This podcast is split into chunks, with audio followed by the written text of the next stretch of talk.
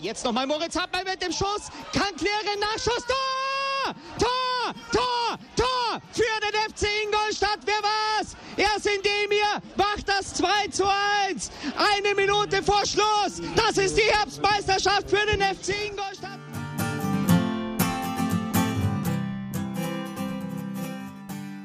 Servus Schanzer, herzlich willkommen beim Schanzer Zeitspiel, dem Podcast rund um den FC Ingolstadt.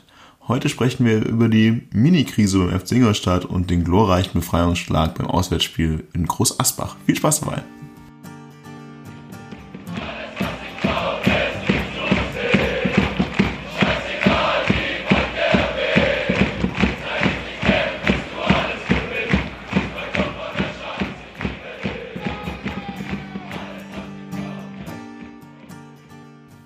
Servus Schanzer, willkommen zum Schanzer Zeitspiel. Es ist mal wieder einiges passiert, seit wir uns das letzte Mal gehört haben. Ich glaube, das sage ich irgendwie jedes Mal, das habe ich schon eine Folge gehabt, ohne dass ich sage, es ist schon einiges passiert. Egal, was äh, so ist wie immer, ist, wir sind hier zu dritt. Ich habe wieder den Martin und den Bene bei mir. Servus, ihr beiden. Servus. Servus. Ja, und äh, es ist diesmal nicht nur auf dem Platz einiges passiert, sondern viele von euch werden es schon mitbekommen haben, seit der letzten Folge die wir aufgenommen haben. Ende August, ich glaube Anfang September haben wir die letzte Folge veröffentlicht hat sich auch, ja, so zumindest indirekt bei uns personell was getan. Also die Personalie ist gleich, aber sie fungiert inzwischen so ein bisschen in einer anderen, ja, in einer anderen Nebenfunktion. Und zwar, Martin, bist du in der letzten Länderspielpause jetzt offiziell auch als Vorstand für Fanangelegenheiten beim FC Ingolstadt e.V. vorgestellt worden. Ich weiß nicht, wie viele da jetzt bisher schon den Querschlag geschafft haben, dass der Martin auch der Martin ist, aber ab jetzt wisst ihr das. Verdammt. Ja, jetzt ist es vorbei mit Anonym, Martin. Jetzt äh, beginnt der Ernst des Lebens. Ja, magst du mal kurz so ein, zwei Sachen dazu sagen, was das überhaupt ist? Weil ich bin mir relativ sicher, dass es doch ein, zwei Leute hier gibt, die nicht wirklich wissen, was dieser Fanvorstand, wie wir ihn so schon nennen, überhaupt tut. Und was tust du jetzt? Ja, so viel ändert sich, glaube ich, nicht. Ähm, wir, haben, wir haben auch vor der, vor der Aufnahme kurz gesagt, wir, wir halten das hier in dem Segment relativ kurz, weil, wie du schon gesagt hast, einiges passiert ist, über das wir heute auch eingehen wollen. Aber macht wahrscheinlich schon Sinn, da ein, zwei Worte drüber zu verlieren. Ähm, Im Endeffekt ist es auch ja, jetzt nichts Neues zur, zur letzten Länderspielpause im Endeffekt passiert, außer dass das Thema äh, öffentlich kommuniziert wurde. Im Endeffekt habe ich die, die Position inoffiziell schon ein paar Wochen länger, also das heißt eigentlich seit Ende letzter Saison äh, inne. Ähm, ist eine eine Vorstandsposition im FC Ingolstadt e.V., äh, das heißt dem Stammverein vom FC Ingolstadt, der ja auch in der Profispielgesellschaft in die GmbH ausgegliedert ist, aber dort 80 äh, Prozent der Anteile eben weiterhin beim e.V. liegen. Ähm, ist eine erweiterte Vorstandsposition, das heißt, äh, der gewählte Vorstand bestehend aus drei Vorständen kann weitere erweiterte Vorstände berufen und ähm, wir haben uns vor einigen Jahren da auch mit der Fanszene sehr aktiv dafür eingesetzt, dass es eben in der Satzung festgeschrieben ist, dass es einen Vorstand gibt, der sich um Fanbelange kümmert und dementsprechend auch ja, als Aufgabe hat, äh, als Bindeglied zwischen, zwischen Verein, zwischen EV und GmbH zu, zu fungieren und äh, ja, dort äh, in beide Richtungen sozusagen den Austausch zu fördern, die Kommunikation zu fördern.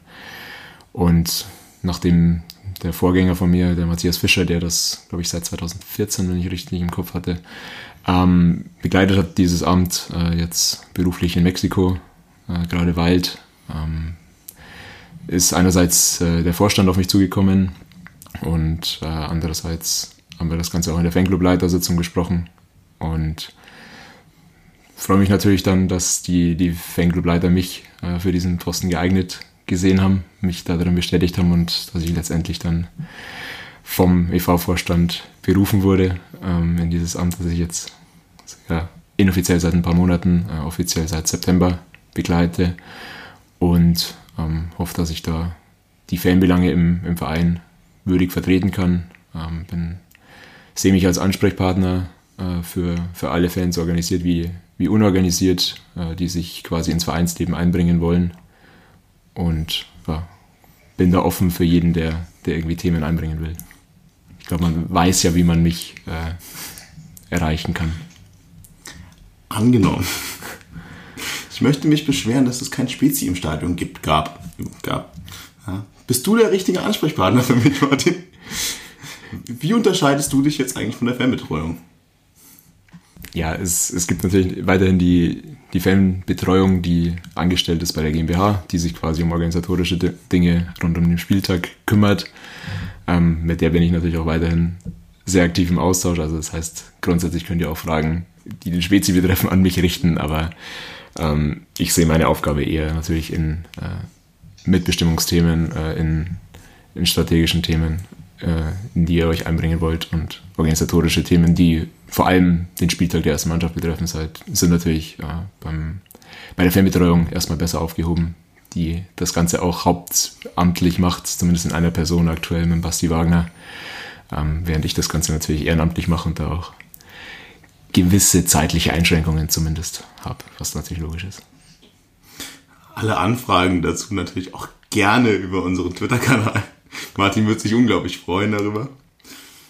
Ja, du würdest dich nur freuen, dass, dass das Zeitspiel-Accounts mal ein bisschen Reichweite bekommen, oder? Ja, hervorragend. Ja. Dafür bin ich total. Also mehr Traffic, mehr Traffic.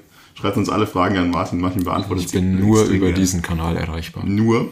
Persönlich auch ganz ungern. Nur elektronisch. Ja, Kontakt zu Menschen ist eh schwierig. Schwierig, ja. schwierig. Verstehe ich schon voran. Ja, ansonsten äh, darfst du jetzt weniger granteln bei uns. Oder wie schaut's aus? Naja. Bist du in deiner Objektivität eingeschränkt? Ich glaube, wer mich, wer mich kennt, der weiß, dass ich äh, ganz gerne Dinge auch anspreche, ähm, das in der Vergangenheit gemacht habe und da wird sich jetzt auch erstmal nichts großartig dran ändern. Ähm, ich bin weiterhin Fan durch und durch, stehe in der Kurve. Ähm, wer mich am Spieltag erlebt, auch in den letzten Spielen, der weiß, dass sich relativ wenig durch, durch diese Position geändert hat. Ja, vor allem bei Einschätzung von Schiedsrichterentscheidungen, vor allem bei Platzverweisen, ist das immer relativ ja, das schwierig. Kommen wir ja noch kommen wir ja, ja, generell, also falls euch dieses Thema auch mehr interessiert und mehr über die Hintergründe, was Martin da jetzt macht, was diese, dieses Amt so innehat, was da hinter den Kulissen passiert, können wir da gerne mal eine, eine kleine Sonderfolge zu machen. Schreibt uns da einfach gerne mal auf die Folge über die Social Media Kontakte etc. Ja, also ich sehe das, das Thema auch oder das Amt auch ein Stück weit als Chance, ähm, in dem Profigeschäft Fußball ähm, mehr Themen einfach näher mitzuerleben und das dann auch an, ja, an alle Fans irgendwie weiterzugeben, warum Entscheidungen so fallen, wie sie fallen oder wie, wie Sachen ablaufen. Und sehe das natürlich dann auch als Chance, irgendwie hier auch im, im Podcast irgendwie weiterzugeben und dazu ein bisschen zu, zu sensibilisieren, warum vielleicht manche Dinge so laufen, wie sie laufen. Deswegen sind wir dann natürlich auch auf Input oder freuen uns auch Input und ich versuche das, sofern es eben möglich ist. Ich kann natürlich nicht alles offenlegen, aber versuche das in meinem Rahmen da auf jeden Fall dann einfließen zu lassen. Schanzer Leaks. Das will schon kommen. Ja, also meldet euch gerne, meldet euch auch gerne mit Fragen, wenn ihr irgendwie konkrete äh, Nachfragen zu dem Thema habt, dann kann man da gerne mal was Kleines auf die Beine stellen. Gut, damit sind wir unserer Sorgfaltspflicht jetzt auch irgendwie nachgekommen und haben euch darüber auch informiert. Wollen wir zum Sportlichen kommen? Toto Vokal. Nein, nein, oder? Toto Vokal, was kommt zuerst? Ja, also, äh, wenn wir streng chronologisch vorgehen, äh, kommt ja eigentlich noch erst der letzte Transfer der Transferphase, oder? War der wichtig? Hat er gespielt? Weiß nicht. Ich, ich, ich, weiß gar nicht. Sagt mir jetzt nicht so viel. In so ein Dennis. Dennis? Wissen wir auch nicht. Oder? Also es kam, es kam noch eine Personalie dazu. Mich hat sie ehrlich gesagt überrascht. Also, weiß ich, Martin, du hast ja öfter mal gesagt, dass wohl noch ein Stürmer kommen will, sollte. Und ich dachte mir immer so, ja, komm, Stürmer, weiß ich nicht, brauchen wir da noch einen?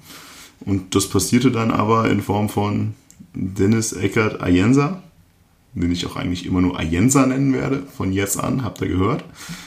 Ähm, kam für mich komplett unerwartet, ohne Vorwarnung. Ich habe diesen Jungen noch nie irgendwo gesehen, noch nie irgendwas gehört. Hat letzte Saison wohl noch bei Rotterdam gespielt und war eigentlich bei Celta Vigo unter Vertrag. Mehr, keine Ahnung. Jetzt gerne an euch. Wer hat schon immer im Fußballmanager oder in FIFA mit Dennis Eckert gespielt? Ich sehe nur, sehe nur schüttelnde Köpfe. Bene will nichts sagen, aber nee, ich, ich kannte den Namen auch nicht. Ich habe auch nicht erwartet, dass er also hätte ihn jetzt eher einfach noch als zusätzliche Ergänzung oder Backup irgendwie gesehen, hatte auch erst irgendwie die Vermutung, dass er vom einfach vom physischen Typ her ähm, vielleicht eher nochmal irgendwie so eine Ergänzung vielleicht zu, Kutz, äh, zu Kutschke wäre, also quasi eher ja, relativ groß, vielleicht relativ bullig, ist er ja jetzt im Endeffekt gar nicht, also hatte ich komplett falsch im Kopf. Ähm, ja, ansonsten Namen nicht gekannt. Ähm, von den, ich glaube, Transfermarktgerüchten war auch irgendwie eher noch ein, ein Stürmer von Fürth irgendwie mal länger noch in, in der Gerüchteküche aktiv. Also ja, das ist das Einzige, was ich dazu irgendwie, was mir dazu einfällt. Ja, aber also, ja, keine Ahnung. Ich habe auch gesagt, ja, komm, brauchen wir jetzt wirklich noch einen Stürmer. Kutschke ist ja eh irgendwie gesetzt und dann haben wir gefühlt dann äh, mit Kaya und Elva und eigentlich auch irgendwie noch Bibia doch auch drei, die diese zweite Position doch immer mal irgendwie in abwechselnder Manier begleitet haben. Ich meine, brauche ich jetzt da unbedingt noch einen dafür? Ne, und die letzten Spiele haben uns ja so ein bisschen gelehrt, dass das nicht so schlecht ist. Ist ganz gut, dass wir so spät aufnehmen, weil ich glaube, ich hätte auch irgendwie gesagt, dass wenn du dir nur die, die Leistungsdaten anschaust von der Jenser, das jetzt auch nicht dafür spricht, dass er uns weiterhelfen könnte. Andererseits hat er natürlich in Ligen gespielt, die der dritten deutschen Liga schon nochmal ein bisschen überlegen sind. Aber wie so schon erwähnt ist, wir nehmen übrigens äh, Montagabend nach dem Spiel in Groß Asbach auf. So, Gott, so unstrukturiert heute. Schwierig. Ja, Bene, was sind deine Gedanken zu, zu Ayensa bislang? Also, beziehungsweise, was waren sie, als der Transfer veröffentlicht wurde? Bislang kommen wir wahrscheinlich auch ein paar Mal drauf, aber hat dir das irgendwas, irgendwelche Emotionen abgerungen, als, der, als dieser Transfer verabschiedet wurde? Hast du es miterlebt? Wo, wo warst du, als der FC Ingolstadt Dennis Eckert Jenser verpflichtet hat? Ich war komplett aus dem Häuschen. Konnte mich vor Jubelstimmen und Jubelläufen nicht mehr retten. Nein, ähm, jetzt ganz im Ernst. Ich weiß es nicht natürlich, wo ich war, als der Transfer verkündet wurde. Ich war überrascht. Ich dachte, Alter könnte interessant sein, auch mit der Erfahrung aus La Liga, aber ich kannte den vorher nicht. Ich habe noch nie eine Minute vorher von ihm gesehen und wollte mich dann einfach überraschen lassen. Aber um vielleicht mal das schon vorweg zu sagen, mich hatte dann äh, sehr, sehr positiv überrascht insgesamt und auch schon direkt im ersten Spiel. Also überrascht hat er mich definitiv auch. Also wir kommen ja gleich sowieso in den Spielen jetzt mal drauf, äh, wie er uns dann quasi überzeugt hat. Aber es, äh, die Statistik bisher spricht auf jeden Fall für ihn, zumindest mal, wenn man ihn als Stürmer betrachtet. Weil, also man hat schon gespoilert, vier Spiele, fünf Scorer-Punkte, vier Tore, ein Assist. Das ist, liest sich zumindest jetzt mal nicht schlecht. Und es ist jetzt auch nicht so, als wären das nur die Tore. Also es ist oft ja mal so ein Stürmer, wenn man sagt, du siehst das ganze Spiel über dich und dann macht er die Bude. Er ist ja auch einfach ein Unruheherd da vorne. Und das tut irgendwie mit der Kombination mit Kutschke bisher eigentlich auch ziemlich gut. Auch wenn Kutschke meiner Achtung immer noch Bälle verlängert. Aber okay. Vielleicht gehen wir jetzt dann chronologisch einfach mal durch und äh, widmen uns dem wunderschönen Toto-Pokal-Achtelfinale auswärts beim FC Schweinfurt FC Schweinfurt. Ersten FC Schweinfurt. Beim ersten FC Schweinfurt. Ähm, ja, ich habe es nicht gesehen. Darf ich jetzt auch einfach mal von vorne weg sagen. Ähm, ich weiß nicht, ich habe es, ich glaube, Premiere heute. Hat das irgendjemand gesehen, dieses Spiel? Also ich denke mal, Bene war auch nicht da. Ähm, ich war auch nicht da. Ich war in Israel und habe einmal Cohen beim auf der Bank sitzen im Länderspiel zugeschaut. Ja, das ist aber auch eine bequeme Ausrede. Äh. Ich konnte es nicht sehen, ich war in Israel. Okay, ich habe gearbeitet, ich habe es auch nicht gesehen. Mm, deswegen kann ich eigentlich nur aus dem berichten, was ich auch gelesen habe, drumherum hinweg. Und äh, meines Erachtens ist das Spiel ja, ne, sagen wir es mal, nicht unverdient verloren worden. Eher ein wenig glücklich überhaupt ins Elfmeterschießen gekommen ich meine, viel mehr als irgendwie die Raw Facts habe ich halt jetzt im Endeffekt auch nicht. Also, wenn man den Kicker und die, den Ticker und die Spielberichte liest, äh, hätten wir eigentlich schon 2-0 hinten sein müssen, bevor dieses Spiel irgendwie in diese 94. Minute einbiegt. Und dann hat mit der letzten Situation und quasi dem Schlusspfiff äh, Kaya noch das 1 1 geschossen. Toto Pokal geht dann im Elfmeterschießen weiter. Und da haben wir, wer, ihr müsst mir helfen, wer hat verschossen? Äh, Susek, glaube ich. Susek hat verschossen. Okay, braucht man viel mehr dazu zu sagen? Ich weiß es nicht. Also natürlich ist, hat das weitreichende Folgen irgendwo, weil aus dem Toto-Pokal zu fliegen, ist natürlich die eine Möglichkeit gestorben, jetzt nächstes Jahr im DFB-Pokal zu spielen. Jetzt sind wir quasi gezwungen, unter die Top 4 in der Liga zu kommen, wenn wir nächstes Jahr vielleicht doch nochmal DFB-Pokal spielen wollen. Naja, also, wie hoch seht ihr, hättet ihr die Chancen gesehen, sich über den Toto-Pokal zu qualifizieren? Das ist ja eh trotzdem nicht gesagt, wenn du weiterkommst, dass du dich darüber qualifizieren wirst, weil du hast immer noch ja, doch, also die, 60. die Chance ist ja schon relativ groß, würde ich sagen. Also ich meine, du bist mindestens mit allen bayerischen Vereinen der dritten Liga auf Augenhöhe. Noch dazu gibt es ja immer noch die Möglichkeit, dass zum Beispiel Haching oder andere Vereine, die auch relativ weit kommen, auch nur schon Vierter werden in der Liga. Also trifft jetzt vermutlich nur auf Haching dann hm. zu. Aber auch das wäre eine Möglichkeit gewesen, dass dir vielleicht sogar ein Finaleinzug irgendwie gereicht hätte. Ähm, ja, also ich habe es ja vor oder bei der letzten Aufnahme schon gesagt, also quasi vor dem Spiel, dass, es, dass ich das Spiel wirklich 50-50 sehe. Ähm, Schweinfurt ist eine gute Mannschaft dieses Jahr, hatte auch zu dem Zeitpunkt einen, einen guten Lauf. Ja, und dann reicht, also es war ja mehr oder weniger eigentlich die, die A11, die da gespielt hat. Ich glaube, ähm, Kutschke saß auf der Bank, wurde dann aber auch noch eingewechselt, Beister, glaube ich, wurde eingewechselt. Also, und der Rest war ja eigentlich die A11, weil es eben Länderspielpause auch war. Ja, es war eine junge A11 quasi. Also Knaller genau. hat gefangen statt Buntic. Pentidis, glaube ich, hat gespielt, ja. Also es waren auf jeden Fall nicht so viele ja, Spieler aus der U21 oder A-Jugend äh, dabei, eigentlich gar keiner, wenn ich es jetzt richtig im Kopf habe. Ähm, insofern ist es natürlich eine Niederlage für den Favoriten. Brauchen wir gar nicht reden, aber ähm, nichts, was mich jetzt mega überrascht hätte. Ja, Schweinfurt Erster in der, in der Regionalliga Bayern. Regionalliga Bayern? Ja. Ja, immer noch. Ja, ja Regionalliga Bayern. Ich überlege mal, ob dann irgendwas dazu kommt. Nein, das ist Regionalliga Bayern. Von dem her ja auch, wir haben es ja vorher gesagt, das ist halt ein, eigentlich ein offenes Spiel. Von dem her hat es mich eigentlich fast überrascht, dass zwar fast die A11 gespielt hat, aber jetzt nicht, also dass in, ausgerechnet in dem Spiel dann Kutschke nicht spielt quasi hat mich fast überrascht, weil ich bin schon davon ausgegangen, dass du in der Länderspielpause das jetzt halt auch dann so zu Ende spielst mit der kompletten Mannschaft. Heißt natürlich überhaupt nicht, dass das irgendwas geändert hat daran, dass wir jetzt da rausfliegen. Man, am Ende des Tages kannst du gegen Schweinfurt rausfliegen. Es ist nur halt vielleicht ein bisschen früh irgendwie gefühlt im Achtelfinale in den Toto-Pokal rauszufliegen, wenn du mal siehst, was da noch übrig ist. Hast du natürlich kein einfaches Los gehabt, aber das ist halt dann auch wieder so ein Punkt, da kommen wir ja später nochmal dazu was ist der eigene, äh, äh, die, die, eigene Ansicht auf das, was du leisten kannst, was du leisten musst und wo du eigentlich auch stehst irgendwo. Und dann ist halt eigentlich aus, da muss dann der eigene Anspruch auch sein, auch wenn die Erster sind in der Regionalliga, die dann doch mal locker flockig zu kegeln, finde ich meines Erachtens. Natürlich kannst du rausfliegen, aber ich finde vom eigenen Anspruch raus sollte man vielleicht nicht gegen Schweinfurt rausfliegen. Also ich kann dir da nur zustimmen, Marco. Ich meine, wir reden da immer noch davon, dass man aus der zweiten Liga in die dritte Liga abgestiegen ist und dass es der Anspruch sein muss, vorne mitzuspielen in der dritten Liga und dann sollte man äh, keine Ausflüchte suchen, dass man äh, mal ein blödes Los erwischt hat oder vielleicht eines der schwersten Lose jetzt im Toto-Pokal, sondern da muss einfach der Anspruch sein, da weiterzukommen. Ich habe das Spiel nicht gesehen, aber wie schon erwähnt, aber das muss einfach komplett klar dein Anspruch sein.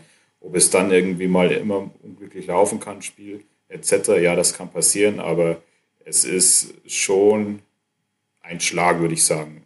Also weil man sollte nicht den Anspruch haben, dass man da nur mitspielt im Toto-Pokal. Ja, ja.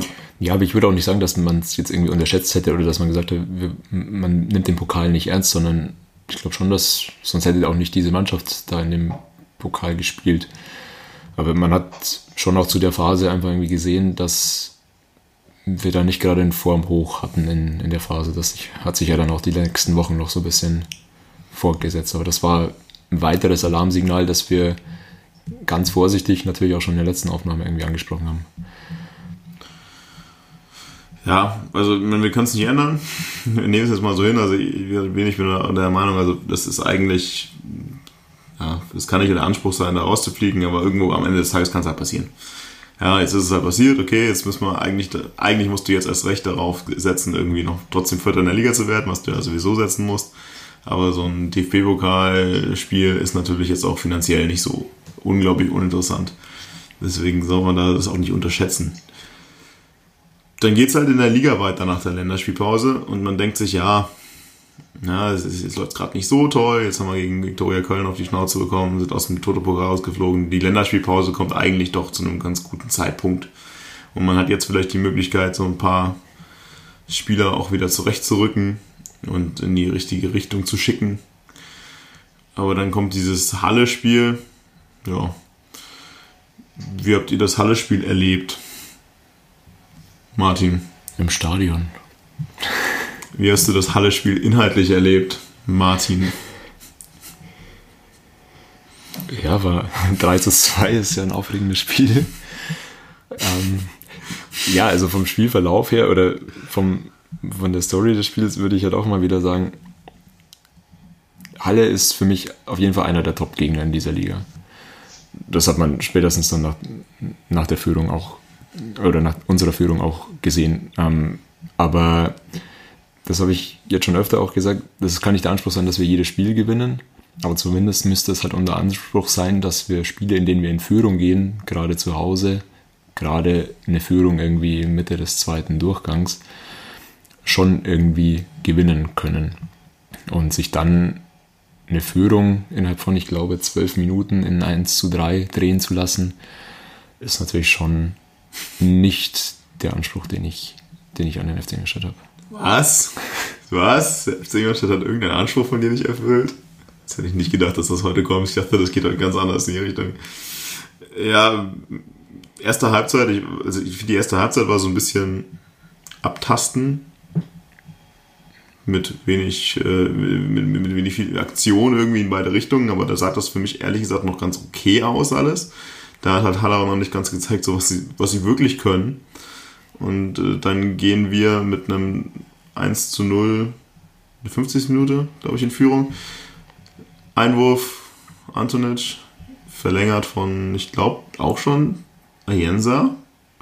Ja, mit der Hacke irgendwie verlängert und dann steht hinten, beißt er halt Gold richtig, trifft den Ball eigentlich nicht richtig, aber dadurch, dass er den Ball nicht richtig trifft, geht er über Verteidiger und Torwart drüber und geht zum 1-0. Also es war ja, ein bisschen Glück dabei, aber mein Gott, gehört ja auch nochmal zu. Dann führst du 1-0 gegen Halle und dann ist halt die Frage, wie kann man sich das erklären, was danach passiert ist. Und ich, meine, Bene, ich weiß nicht, ob du das, ich frage mal, hast du das Spiel gesehen?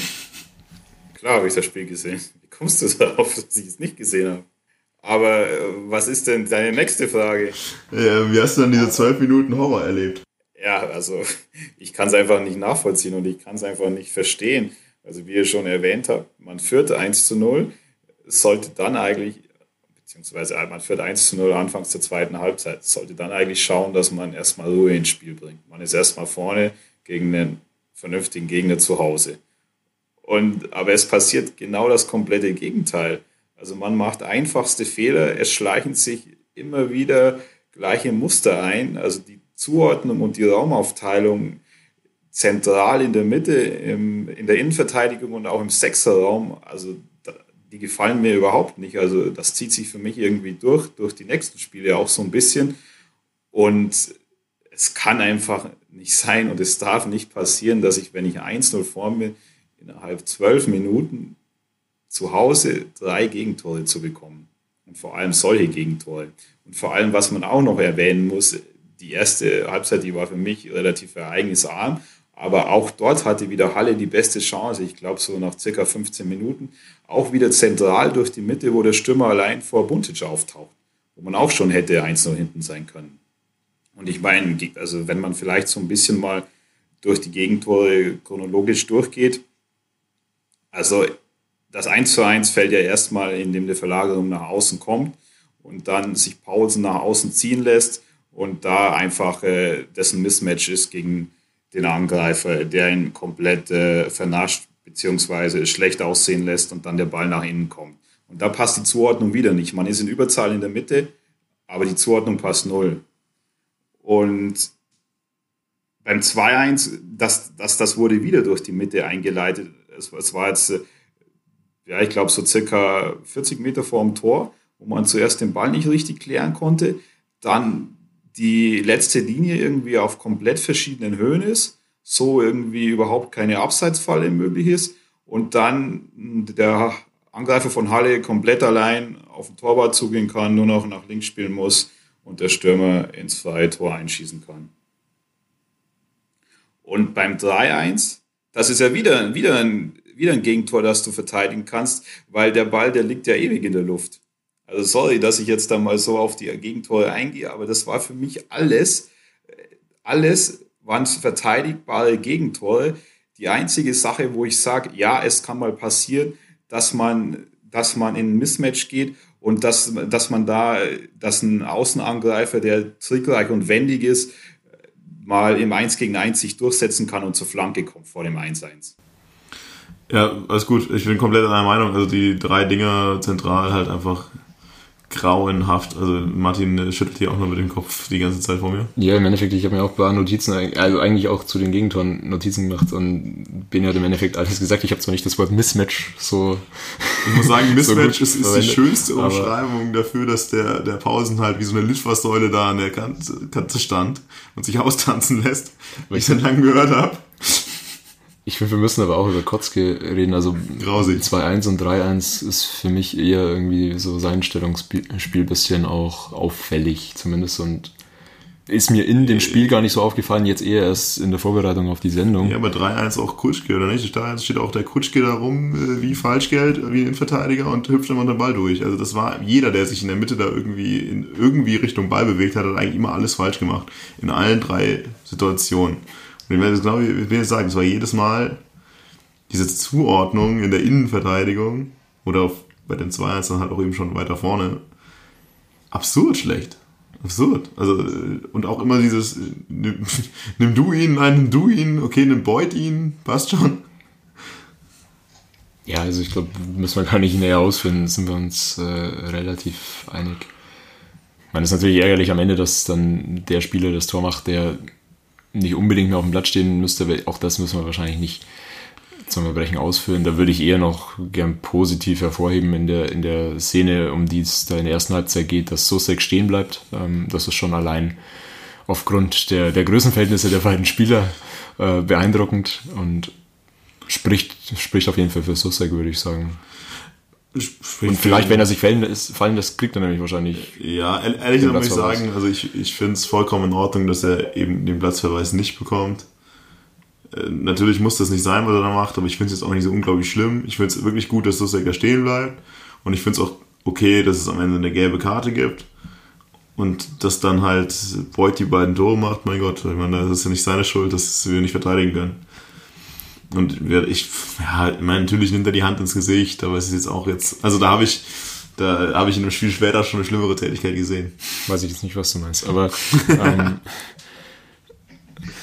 nee, ist klar, wir sind uns einig. Also er muss sich nicht beschweren, wenn er rot kriegt, aber wir brauchen uns nicht beschweren, dass er gelb kriegt. Ja. Nur gelb kriegt. Genau. Ja, ansonsten, ja, dieses Spiel, ich meine, du hast dieses Spiel halt einfach in der, in der Phase verloren. Wenn du gehst in Führung, wie, wie es vorher sagt, eigentlich musst du jetzt das irgendwie äh, sagen, ich bin zu Hause, natürlich einen guten Gegner, aber ich bin zu Hause, eins in Führung und ich muss das jetzt erstmal zumindest so ruhig gestalten, dieses Spiel. Und du lässt dich dann innerhalb von einer Viertelstunde so dermaßen abkochen, dass du das Spiel komplett in die Hand gibst. Dann kommst du nochmal auf 3-2 ran äh, das, ich weiß nicht mehr, was, was, was das für ein Tor war. Das war auch, das war jetzt das Tor das Jenser. War der Direktabschluss von der Jenser, glaube ich, ja. Äh, der war, ja, ganz nett. Aber ist halt dann am Ende für uns Tages für uns brotlose Kunst, weil dann steht es halt 2-3. Danach, ich kann mich ehrlich gesagt nicht daran erinnern, dass wir danach irgendwie nochmal mega nah an 3-3 gewesen wären. Das ist halt das nächste. Also du hast ja nochmal 25 Minuten Zeit gehabt eigentlich. Und äh, auch da müsste davon ausgehen, okay, jetzt zu Hause müsste man halt dann wenigstens jetzt äh, hinten aufmachen, dann kriegen wir lieber das 4-2, aber ein Sturmlauf war es nicht. Nee, also das habe ich auch so in Erinnerung, dass da nicht mehr wirklich viel Gefährliches dabei war. Ja, also du hattest schon auch so ein bisschen das Gefühl, dass Halle einfach durch den Rückstand einfach erst aufgewacht ist und dann einfach ja, zwei Gänge hochschalten konnte, natürlich dann auch von unseren Abwehrfehlern profitiert hat, aber dass die schon auch bis zu unserem Gegentor irgendwie noch nicht alles gezeigt hatten. Also die haben in, ja, das, mir in dem Spiel schon gezeigt, dass sie, dass sie ein ernsthafter Aufstiegskandidat auf jeden Fall auch sind. Klar. Ja, für mich haben sie halt auch einfach davor abgewartet, weil wir wissen, okay, ich meine, solange ich jetzt auswärts beim großen, beim, ich meine, ganz ehrlich, andere sehen das halt noch so, beim großen Favoriten auswärts mal das 0-0 habe, bin ich erstmal zufrieden. Und äh, in dem Moment, in dem sie halt dann unter Zugzwang gekommen sind, haben sie aufgemacht und gemerkt, huch, das geht ja eigentlich ganz gut da hinten. Und äh, das wird dann schmerzlich bestraft. Ja, vor allem, was man halt auch sagen muss, um nochmal vielleicht auf das Thema auf Aufteilung in der Zentrale zu kommen, das waren ja auch alles erfahrene Leute, die da gespielt haben. Es waren ja keine jungen Leute, wo man vielleicht sagen kann, okay, Fehler gehören dazu, sondern es waren allesamt erfahrene Leute mit äh, fast alle mit höherklassiger Erfahrung. Also insbesondere Krause, Gauss, Paulsen äh, in der, auf, im Sechserraum beziehungsweise auch in der Innenverteidigung. Also das verstehe ich dann nicht, dass, dass, dann, dass dann so ein Blackout passieren kann in zwölf Minuten. Also dass man, dass man da nicht zumindest nach dem 1-1 sagt, okay, jetzt mal das Spiel beruhigen oder spätestens nach dem 2-1. Aber dass, dass ich dann auch so einfachste Gegentore bekomme, wo irgendwie das äh, Zustellungs- und Zugriffsverhalten und Raumaufteilungsverhalten sehr, sehr schlecht einfach war. Ja, also vielleicht zur Verteidigung der Alten. Die Jungen durften ja nicht spielen, weil sie sich immer rote Karten abholen. Der Keller würde ja gern spielen, aber er sitzt lieber irgendwo auf der Tribüne. Nein, das ist klar. Also das ist irgendwie ist es so ein bisschen symptomatisch. Das ist irgendwie die FC Ingolstadt-Krankheit der letzten Jahre. Also irgendwie trotz angeblich ganz guter Innenverteidiger und erfahrener Spieler sich jedes Mal hinten die dämlichsten Gegentore geben zu lassen, das haben wir ja ja, die letzte, letztes Gerade Jahr letzte auch bis zum ja. Erbrechen äh, geredet und vorletztes Jahr war es ja genauso. Ich weiß nicht, vielleicht haben wir da irgendwie so eine, vielleicht liegt das am Stadion oder so. Oder an den Zuschauern, die einem so dermaßen auf den Sack gehen. Ja, vielleicht der Vollständigkeit halber, wie fandet ihr Antonic als Rechtsverteidiger? Grausam. Ich glaube, also ich habe ja mal, ihr könnt euch erinnern, dass ich irgendwann gesagt habe, ich möchte, ich möchte einen Pausen nicht als Rechtsverteidiger sehen. Das funktioniert einfach nicht. Der ist viel zu langsam und viel zu bullig dafür, als Rechtsverteidiger zu spielen. Und Antonic als Rechtsverteidiger, allein als er auf dem Feld stand, dachte ich mir schon, ach du Scheiße, der kann doch nicht Rechtsverteidiger spielen. Und ich habe, glaube ich, also mit Ausnahme Trash noch nie so einen langsamen Spieler in unserem Trikot gesehen wie Antonic. Und selbst wenn er sich angeboten hat, also wenn er rückwärts läuft, ist er nicht viel langsamer. Und ja, man, hat, man hat schon gesehen, dass der Antonic ist kein Anautovic. Ja. Ah! Oh Gott, das wird nicht der Titel auf. Kommen jetzt die schlechten Wortspiele, sehr gut. Ganz schlimm, ganz schlimm. Nein, also ich glaube, da wolltest du auch hinaus, aber es war also für mich grausam, dieses erste Spiel rechts außen. Also rechter Verteidiger. Hat er ja dann ging, auch nicht mehr. Ging überhaupt gar nicht. Also das war ganz schlimm. Gut. nicht, Bene, hast du es anders gesehen? Ich meine, ich will eigentlich deinen Worten jetzt da nichts mehr hinzufügen und die einfach so mal stehen lassen. Ja, am Ende bin ich dann immer schuld, wenn irgendwer gehatet wurde. Nein. Ja, okay, dann äh, schließ mal ab. Also du kannst ja gegen, so, so wie denkst du, du kannst gegen Halle zu Hause verlieren. Auch 3-2, vollkommen in Ordnung. Ja, also dann ist wieder die Frage, wie ist das passiert? Da kann man wieder drüber reden. Eigentlich darfst du nicht so verlieren. Um, aber am Ende des Tages, okay, du hast gegen Halle verloren, Halle ist danach dann auch wieder der Spitzenreiter, bla bla, schön, alles toll. Jetzt kommt das nächste Auswärtsspiel bei Bayern 2 im Grünwalder Stadion. Bayern bis da in der Saison eigentlich nicht wirklich existent und haben gegen Halle gewonnen, ja. Ehrlich gesagt, aber halt, was waren die, 14. oder sowas? Also es ist jetzt nicht so unglaublich ist nicht unglaublich der höchste Gegner. Und du musst sagen, yeah, jetzt haben wir wirklich Kacke gesehen. Wir haben von Viktoria Köln auf die Schnauze bekommen, wir sind aus dem Toto-Pokal rausgeflogen, wir haben zu Hause uns für 13 Minuten den Sieg gegen Halle nehmen lassen. Jetzt könnte man dann doch eventuell mal bei der zweiten Mannschaft von Bayern doch mal wieder so ein Spiel gewinnen. Äh, nein. Warum nicht, Martin? Man könnte sich natürlich jetzt einfach machen und sagen, ja, weil Bayern hat ja auch quasi mit der ersten Elf der Profis gespielt. Quasi. Außer der Einzige, der gefehlt hat, war Martinez. Und Neuer hat. Äh, Neuer musste. Neuer musste Nationalmannschaft spielen, genau. sonst hätte kein anderer mehr spielen dürfen. Genau. Neuer muss nur noch Nationalmannschaft spielen. Lewandowski habe ich auch nicht gesehen. Ja, der ist untergetaucht, weil der Croissant so stark war. Der Lewandowski kann auch nicht jedes Spiel treffen. Ja, ich, ich, ich hätte mich nur gefragt, wie oft Lewandowski in diesem Spiel getroffen hätte. Nein, der, der kann dritte Liga nicht. Das, das kriegt, also erste Liga okay, ja, aber dritte Liga, ich meine, stell dir den mal vor gegen den Kotzke, was soll denn der machen? Ja, Spaß beiseite. Also, äh, Spiel gegen Bayern, ehrlich gesagt, für mich war es ein ziemliches Dreckspiel mit zwei ziemlich schlechten Fußballmannschaften, die durch Einzelspieler, das Spiel durch Einzelspieler eigentlich stark geprägt wurde. Also jetzt mal ohne rumzuheulen, ne? Bayern spielt mit Cousins und Davis. Aber ehrlich gesagt war es für uns am Ende des Tages halt auch mal wieder, für mich war es erschreckend zu sehen, was solche Spieler mit unserer Mannschaft machen können. Wie die, also die konnten ja wirklich unsere Mannschaft herlegen, hinlegen, wie sie wollten. Also Davis, äh, der wurde immer gedoppelt und hat trotzdem jedes Mal jede Flanke gebracht, die er wollte. Und Cousins hat sowieso seinen Spaß gehabt an dem Spiel. Ja, also was ich halt eher eine suboptimale Strategie finde oder man eher nicht machen sollte, dass man gegen eine technisch beschlagene, schnelle Mannschaft auswärts denen den Raum gibt. Und wenn man dann kurz mal wieder sich ins Spiel zurückgekämpft hat, dann auch noch eine rote Karte holen, sodass diese Mannschaft noch mehr Raum hat. Das war jetzt irgendwie nicht die cleverste Strategie. Das ist für dich eine schlechte Taktik. Strategie, Entschuldigung.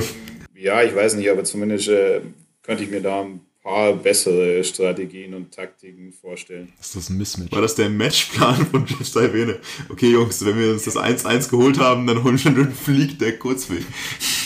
Ja, weiß ich nicht. Nachdem, nachdem ja du auch so ein bisschen die Eingangsfrage wenig humoristisch gestellt hast, hast, dachte ich mir, antworte ich mal so. Also jetzt mal im Ernst. Was du halt wirklich nicht machen solltest gegen so eine Mannschaft, die einfach wirklich technisch gut ausgebildet ist, junge, schnelle Spieler hat, dass du denen Raum gibst.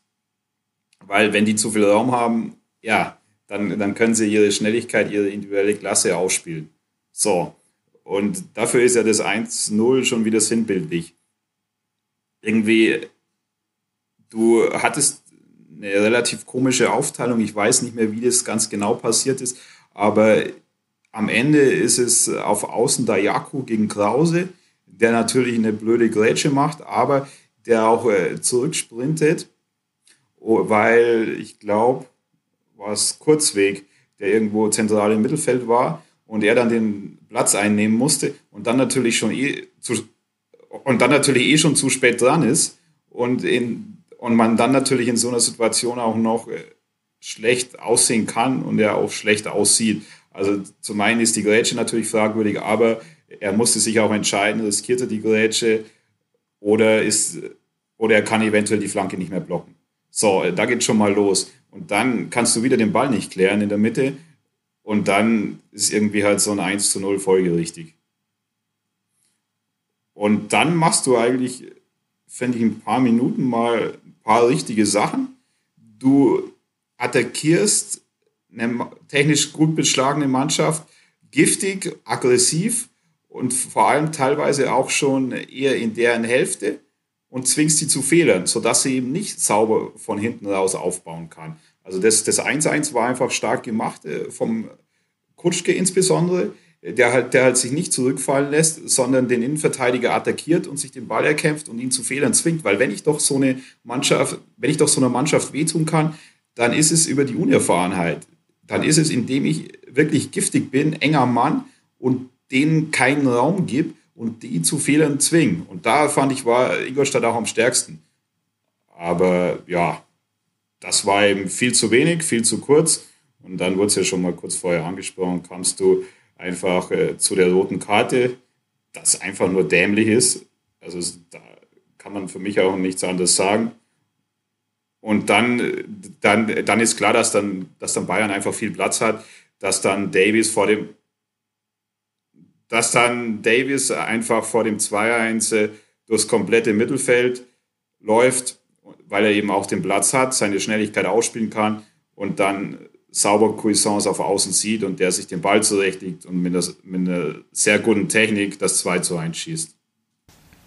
Genau, ich meine, das 2 zu 1 am Ende des Tages war ja genau die beiden Einzelspieler, die das dann halt, die halt dann ein bisschen besser waren.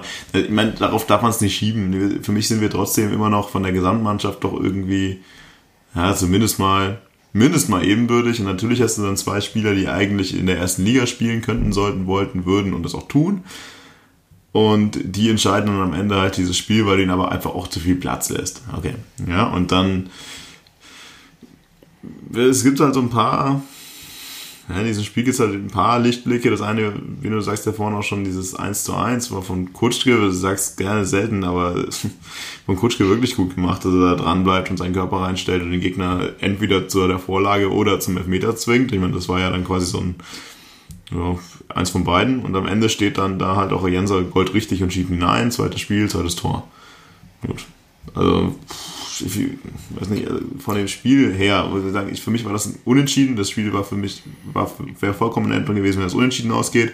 Und am Ende wird es halt für mich einfach mit individueller Klasse entschieden, mit der man halt einfach so leben muss. Da kann man sich jetzt auch nicht drauf rausreden. Wir haben es halt einfach wieder verloren. Und Dummheit durch die rote Karte und natürlich hast du dann auch irgendwie, ich, ich weiß nicht, wie man dazu kam, aber dann hast du sogar noch die Riesenchance zum 2 zu 2 aus Ingolstädter Sicht nach einem Einwurf, äh, nach einem Standard und ja, äh, dann, wenn du das dann nicht nutzt, dann ist klar, dass am Ende da eine Niederlage steht. Ja. Ja, also dass das auf jeden Fall mal passieren kann, dass du in so einem Spiel, bei dem du an dem nicht viel zusammenläuft, also offensiv wie defensiv. Ähm, ich habe da offensiv in der ersten Halbzeit halt nur diese fünf Minuten, in denen auch das Tor gefallen ist, wirklich Zug nach vorne gesehen. Ansonsten war das schon beeindruckend defensiv, auch bei 11 gegen 11. Und dort eben auch nicht konsequent mit, mit großen Abständen zwischen den Ketten und so weiter. Ähm, ja, also für mich war das 1 zu 1 zur Pause relativ glücklich, weil eben die Offensivaktionen, die wir zu Buche hatten, jetzt nicht überschwänglich waren. Klar kannst du in so einem Spiel, wenn du dann 11 gegen 11 bleibst, vielleicht zumindest einen Punkt irgendwie mitnehmen dann bist du einer weniger, dann ist es, natürlich ist es auch keine Schande, wenn du so ein Spiel dann unter diesen Voraussetzungen verlierst. Aber es war einfach in allen Belangen dann am Ende zu wenig, plus einfach auch unnötig dumm im, im Bezug auf diese rote Karte. Ja, eben vielleicht noch kurz auf diese rote Karte. Also, ja, ich finde, es kannst du mir immer noch nicht ganz erklären, weil zu dem Zeitpunkt steht es halt 1-1. Und du musst sagen, naja, ist ja ganz okay, außer jetzt 1-1 jetzt. Und das war quasi mit dem Halbzeitpfiff, weil 45 Minuten das war.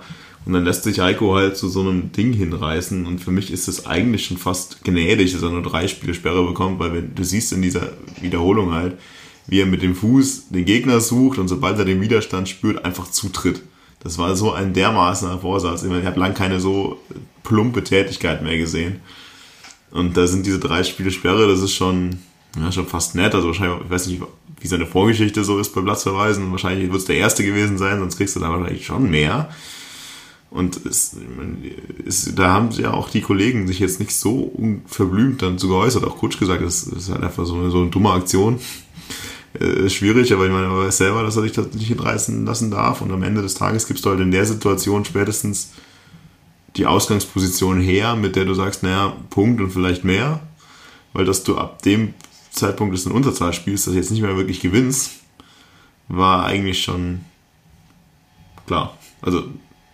Ja, also wenn du die Tagesform gesehen hast, zu dem Zeitpunkt, wo du dann noch ein Mann weniger bist, war ich jetzt nicht mehr sonderlich optimistisch. Ja. Und dann verlierst du halt am Ende das Spiel und wie du sagst, Martin, also natürlich kannst du gegen Bayern vor allem dann auch so Spiele auswärts, kannst du verlieren. Wir haben so dann irgendwie zwei, zwei Spieler dabei, die halt bei anderen Spielen vielleicht mal nicht dabei haben. Meine, so ist halt das Spiel mit den zweiten Mannschaften. Meine, brauchen wir jetzt auch nicht rumjammern. Und auch dieses Spiel kannst du dann halt irgendwie verlieren. Aber ist, dann sind wir jetzt schon summiert. Das ist ja dann am Ende des Tages in Folgespiel Nummer. Also Ligaspiel ist das dritte. Ligaspiel ist dritte verloren, dazwischen Toto-Pokal verloren. Und dann geht es halt langsam mal so ein bisschen in Unmutstimmung, langsam. Ja, und die hast du ja im, im Gästeblock schon auch deutlich gespürt, dass es zumindest, Bene würde sagen, Mismatch ähm, gab ähm, zwischen irgendwie Leuten, die sagen, entspannt euch mal, ähm, solche Spiele können vorkommen, bis hin zu eben Leuten, die die Alarmglocken irgendwie läuten hören und beide Seiten kannst du in dem Moment auch verstehen. In Verbindung mit Wiesen und Vor- und Lichtsport so drei, vier Maß vorm Spiel natürlich auch eine explosive Mischung bei dem einen oder anderen. Das auch, ja. Ich meine, ich bin ja auch äh, gern dazu bereit, dass man immer die Grautöne sieht und das auch diplomatisch sieht, aber da muss ich dann schon sagen, also der Trend ist einfach absolut nicht auf deiner Seite. Du hast ja schon im Heimspiel gegen Rostock haben wir darüber gesprochen, dass es sehr, sehr glücklich war, da am Ende noch dieses Geschenk zum 2 zu 2 zu bekommen. Dadurch, dass du da auch ein Spiel aus der Hand gibst. Und dann war ja schon die Niederlage, die klare, absolut verdiente Niederlage in Köln mit 3 zu 0, wo man schon gesagt hat, ja, okay, so ein Spiel kann mal passieren. Dann kommen jetzt diese zwölf Minuten, wo wir angesprochen haben, gegen Halle. Und dann kommt noch sowas, äh, ein Auswärtsspiel, wo du wirklich auch aus Ingolstädter Sicht eine sehr verdiente, hochverdiente Niederlage eingefahren hast. Und dann, äh, wie ihr ja schon angesprochen habt, auch noch das Aus im Toto-Pokal. Also das ist mir ein bisschen zu viel des, ja, das kann schon mal passieren, vor allem für einen Absteiger aus der zweiten Liga mit, mit schon auch noch, klar, einem kompletten Umbruch, wie soll es anders sein, aber auch mit sehr erfahrenen Spielern. Ja, ja da, darauf will ich so ein bisschen hinaus. Also das ist so etwas, was ich halt so aufbaut. Wenn jedes einzelne Spiel für sich ist irgendwie so ein bisschen, ja, okay, irgendwie, hm, aber die Summe macht es dann halt irgendwann. Und, aber ehrlich gesagt, ich war bei dem Bayern-Auswärtsspiel auch noch einer von denen, die gesagt jetzt entspannt euch mal. Ja, komm mal wieder runter. Allerdings, äh, was mich irgendwie viel mehr aufgeregt hat, war dann alles zumindest dann so auch drumrum bei diesem Haching-Spiel. Das ist ja, das nächste Spiel war dann Haching zu Hause. Haching kommt als Tabellenführer zu uns und ich habe vor dem Spiel schon gedacht, Alter, da wird dann wieder groß drüber geredet, mit der Liga Primus kommt zu uns und so. Da hat es mir mit dem Anspruch schon wieder gereicht. Weil, und das muss ich jetzt vor dem Spiel einfach mal auch schon wieder sagen, ganz ehrlich, für mich muss dieser Anspruch mit dieser Mannschaft, mit diesem Verein aktuell sein, dass du zu Hause jeden Gegner erstmal besiegst. Und dann kann je nach Tagesform und was auch immer passiert und Matchglück und irgendwas es auch mal sein, dass du das Spiel halt mal nicht gewinnst. Aber jeder, jedes Spiel muss zu Hause der Anspruch sein, dieses Spiel zu gewinnen. Gibt es für mich kein Wenn oder Aber. Du kannst ja, natürlich mal ein Spiel nicht gewinnen, aber du, vorher musst du es gewinnen. Bist du der Meinung, dass das grundsätzlich so anders gesehen wird? Also ja. ich hatte schon das Gefühl, Komplett. dass wir auch dieses Spiel gewinnen wollten. Natürlich willst du das Spiel gewinnen, aber alles, was drumherum geredet wird, was davor geredet wird, was nachgeredet wird, ist immer so, uh, wir haben uns so einen tollen Punkt gegen Unterhaching geholt. Unterhaching ist ja auch wirklich die tollste Mannschaft, die je in diesem Sportpark gespielt hat. Und allein, dass du vorher wieder laberst, der Liga-Primus kommt, Spitzenspiel, ganz toll, Wahnsinn, und dann irgendwie dir nach diesem Spiel äh, bei dem 0-0 dann irgendwie auch wieder schön redest, was du für einen tollen Punkt hier erkämpft hast. Für mich musst du als FC Ingolstadt in dieser Liga zu Hause in das Spiel reingehen mit, wir gewinnen dieses Spiel und alles andere darf dann passieren, wenn der Tag nicht deiner war. Aber auch unter Haching und auch wenn die als Erster kommen, ist keine Übermannschaft. Und vor allem nicht für uns. Weil, ehrlich gesagt, Bene, wie du es vorher gesagt hast, wir sind, kommen aus der zweiten Liga, wir haben vor zwei Jahren in der ersten Liga gespielt. Eigentlich müssen das andere Ansprüche sein. Ja, und du zuckst die ganze Zeit schon mit der Hand, Bene. Ja, du darfst natürlich nicht vergessen, dass jetzt Haching seit neuestem börsennotiert ist und dass das dann schon einfach ein komplett, äh, komplettes Mismatch ist. Also, das sind einfach äh, zwei verschiedene Ansprüche dann. Nein, jetzt mal Spaß beiseite, um, um noch vielleicht mal tiefer in die Analyse einzusteigen und auch das humoristisch einzuleiten mit einer hochaktuellen Frage, woran hat es denn gelegen? Ich weiß nicht, woran es gelegen hat. Also ehrlich gesagt muss ich sagen, dass dieses Spiel für mich, hm, naja, auch jetzt irgendwie nicht so unglaublich überzeugend war. Natürlich waren wir diesmal hinten so ein bisschen defensiver, äh, ein bisschen stabiler als sonst. Ehrlich gesagt haben wir in den ersten 55 Minuten meines Erachtens dieses Spiel auch schon irgendwo dominiert, ohne halt vorne wieder in irgendeiner Form zwingen zu werden. Aber ich glaube, wir waren erstmal ganz glücklich darüber, dass wir gegen diesen unglaublich übermächtigen Wahnsinnsgegner aus Unterhaching es geschafft haben, uns mit 0-0 in die Halbzeit zu retten. Und das muss erstmal auch schon ein Erfolg sein. Und dann ist es meines Erachtens die zweite Halbzeit eher das Gegenteil, mit dem dann halt Haching doch zumindest ein Chancen plus sich rausgearbeitet hat. Auch nicht die allerzwingendsten Chancen, was aber eher daran lag, dass sie den letzten Pass oder halt mal den Abschluss im richtigen Moment nicht gesucht haben.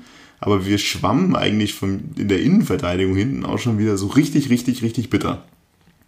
Dann weiß ich nicht ehrlich gesagt, wer es geschafft hat, irgendwie kurz vor Schluss noch am leeren Tor am Pfosten vorbeizuschießen. Bigalke oder das war? Ich weiß Steffen es nicht. Hein war das. Steffen Hein, oh, den stimmt, wir haben eingewechselt. Aber also wenn, wenn du Steffen Hein von der Bank bringen musst, äh, kannst, ist natürlich eigentlich auch nicht so schlecht. Ja, da sagst du, dass wir Haching locker schlagen müssen. Da wir Haching locker schlagen. Und dann, und dann haben wir halt am Ende eine große Chance, äh, ja okay, einmal glaub, Pfosten Gauss und einmal äh, Kopfball von, von Kutschke, aber das sind ehrlich gesagt die beiden Chancen, die wir dieses Spiel hatten. Ja, und wenn für mich irgendwer dieses Spiel gewinnt, dann gewinnt das unter Haching. 0-0 ist aber für mich eigentlich dann irgendwo okay. Ja, so. Spiel für mich. Ja, also du, du hast ja vorher schon relativ viel zu, zu diesem ganzen Thema gesagt, was sich da daran stört und ich habe jetzt relativ lange zugehört. ähm, also ich, ich fand es vor dem Spiel nicht nicht störend, wie, wie es kommuniziert wurde. Ich meine, dass du irgendwie Anreize schaffen willst, um auch Leute in Entscheidungen zu bringen an dem Montagabend, dass das dann irgendwie über der Tabellenführer kommt und so weiter irgendwie eine Möglichkeit ist, kann man gut oder schlecht finden, aber finde ich legitim. Ähm, was mich so ein bisschen in dem Moment direkt nach Spielende irgendwie gestört hatte, war dann eher aufs Handy zu schauen und zu sehen, oh, äh, Punktgewinn gegen den Tabellenführer irgendwie so. Ähm, die, die Zeile fand ich in dem Moment einfach ein bisschen unpassend, weil du hast um dich rumgeschaut und du hast irgendwie niemanden so wirklich gesehen, der jetzt großartig zufrieden war. Ich meine, ähm, das war, ist jetzt nicht bezogen auf irgendwelche Pfiffe, sondern ich meine, da wo wir stehen in der Süd, wurde ja die Mannschaft auch ordentlich verabschiedet, auch an einem Montagabend, auch nach einem 0 zu 0, nach äh, dann sechs sieglosen Spielen.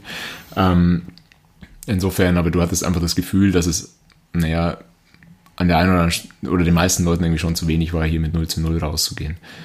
Ähm, für mich, du hast in dem Spiel schon gemerkt, dass Fokus erstmal auf Defensive lag ähm, und das dann auf dem Papier irgendwie erreicht wurde durch dieses 0 zu 0. Aber das halt auch nur auf dem Papier. Also wir rühmen uns so ein bisschen dadurch, dass Haching, der Tabellenführer, äh, in dem Spiel keinen Schuss aufs Tor gegen uns geschafft hat.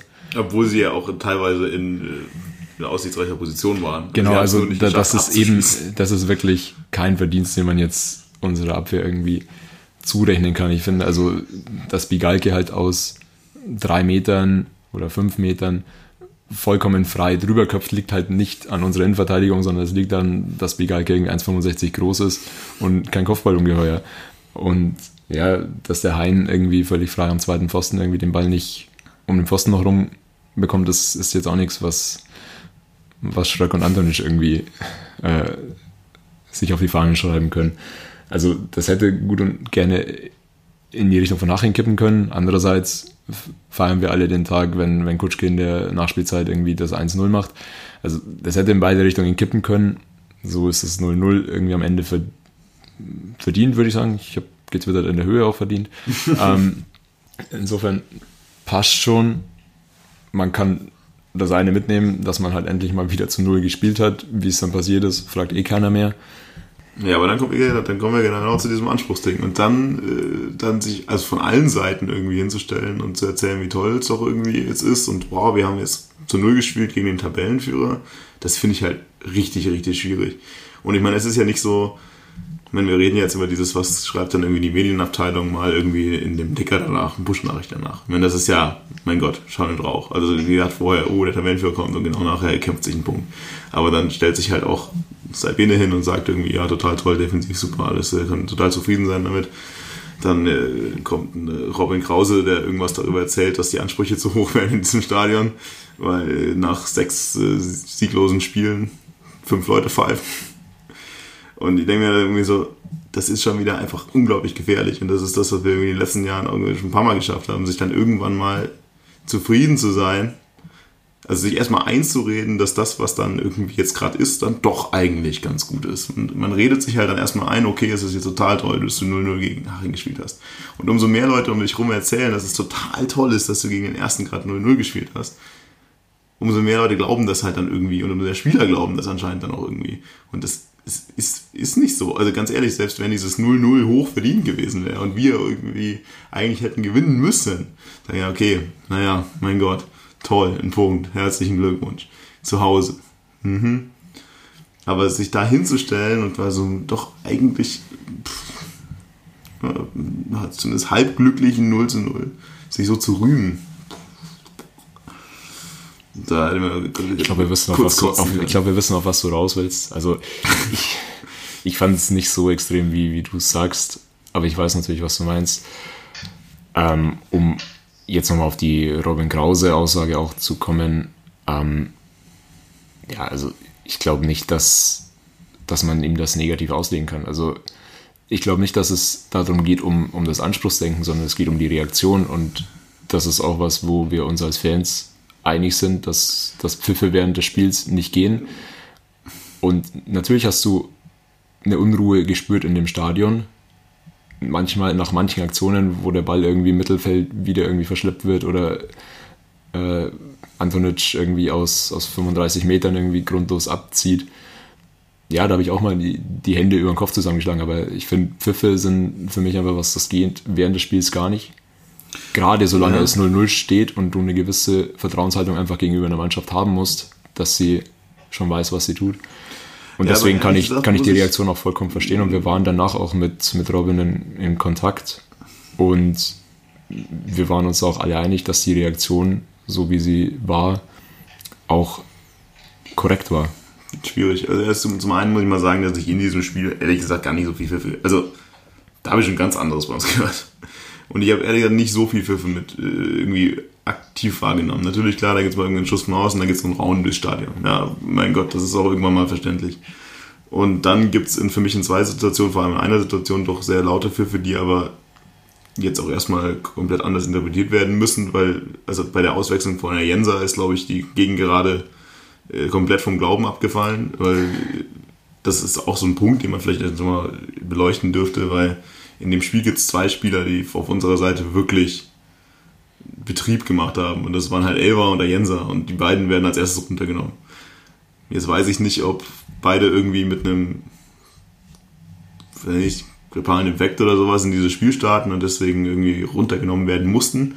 Weil ehrlich gesagt sehe ich sportlich in der Situation überhaupt keinen Ansatz, die, die rauszunehmen. Weil an dem Tag war Thalhammer unterirdisch, auch Krause war unterirdisch, Kutschke war unterirdisch es war einfach viele Spieler auf dem Platz, die eigentlich ziemlich schlecht waren. Und die beiden, die wirklich noch irgendwie ein Lichtblick waren, die werden runtergenommen. Und da war natürlich dann spätestens kein Spaß mehr für die Gegengerade irgendwie. Und das ist äh, doch leicht entglitten. Und ich kann mir schon vorstellen, dass das sowas natürlich auch falsch aufgenommen wird, weil dann wird ein Spieler ausgewechselt und es kommen Pfiffe. Das ist natürlich erstmal irgendwie scheiße.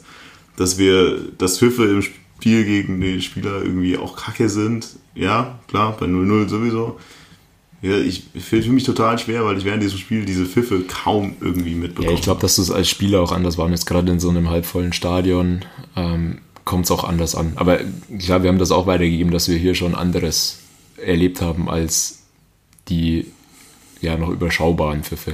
Und was ich halt auch gesagt habe, was ich, okay, jetzt können wir darüber reden, dass es dann irgendwie so, das war jetzt so ein Interview dann irgendwie in der nach dem Spiel mit Emotionen geladen. Mir ist dieses Wording auch komplett scheißegal. Also wie er das sagt, ist mir relativ egal. Allerdings muss man irgendwie sagen, also so wirklich mit Ruhm gekleckert hat sich jetzt Krause in den letzten Spielen wirklich nicht. Es war doch eher einer der schlechteren. Und dann finde ich es halt auch immer schwierig, halt so ein Interview danach. Klar, dann, man fordert dann irgendwie mal Typen, die auch mal sagen, was sie meinen, und von dem ist das irgendwie in die Richtung alles okay.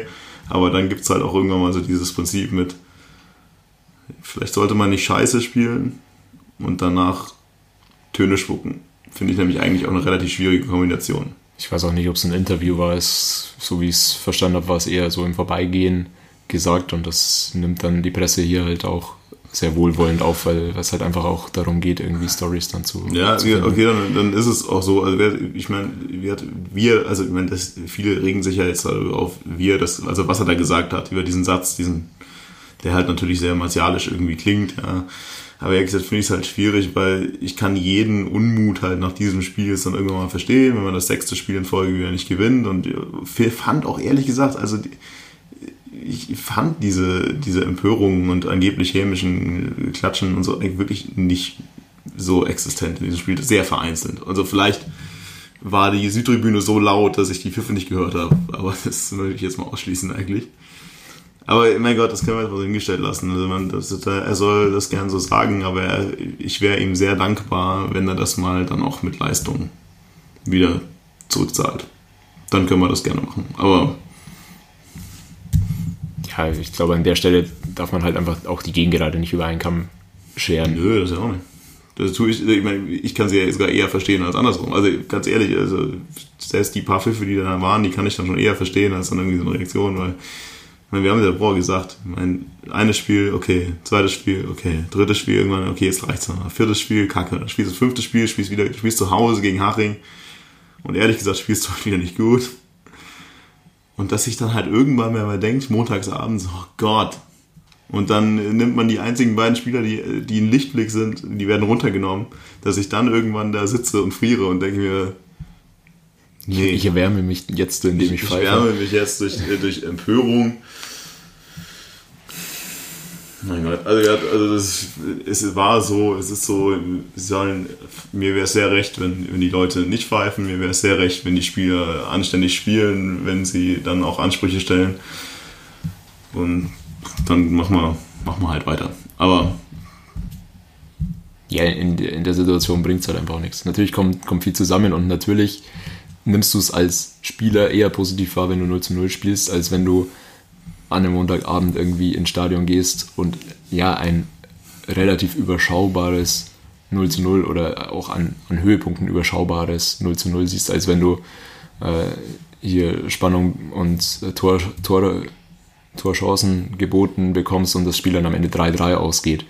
Aber trotzdem rechtfertigt das aus meiner Sicht dann nicht. Ähm, ja, während des Spiels sich irgendwie über die Mannschaft gerade lustig zu machen.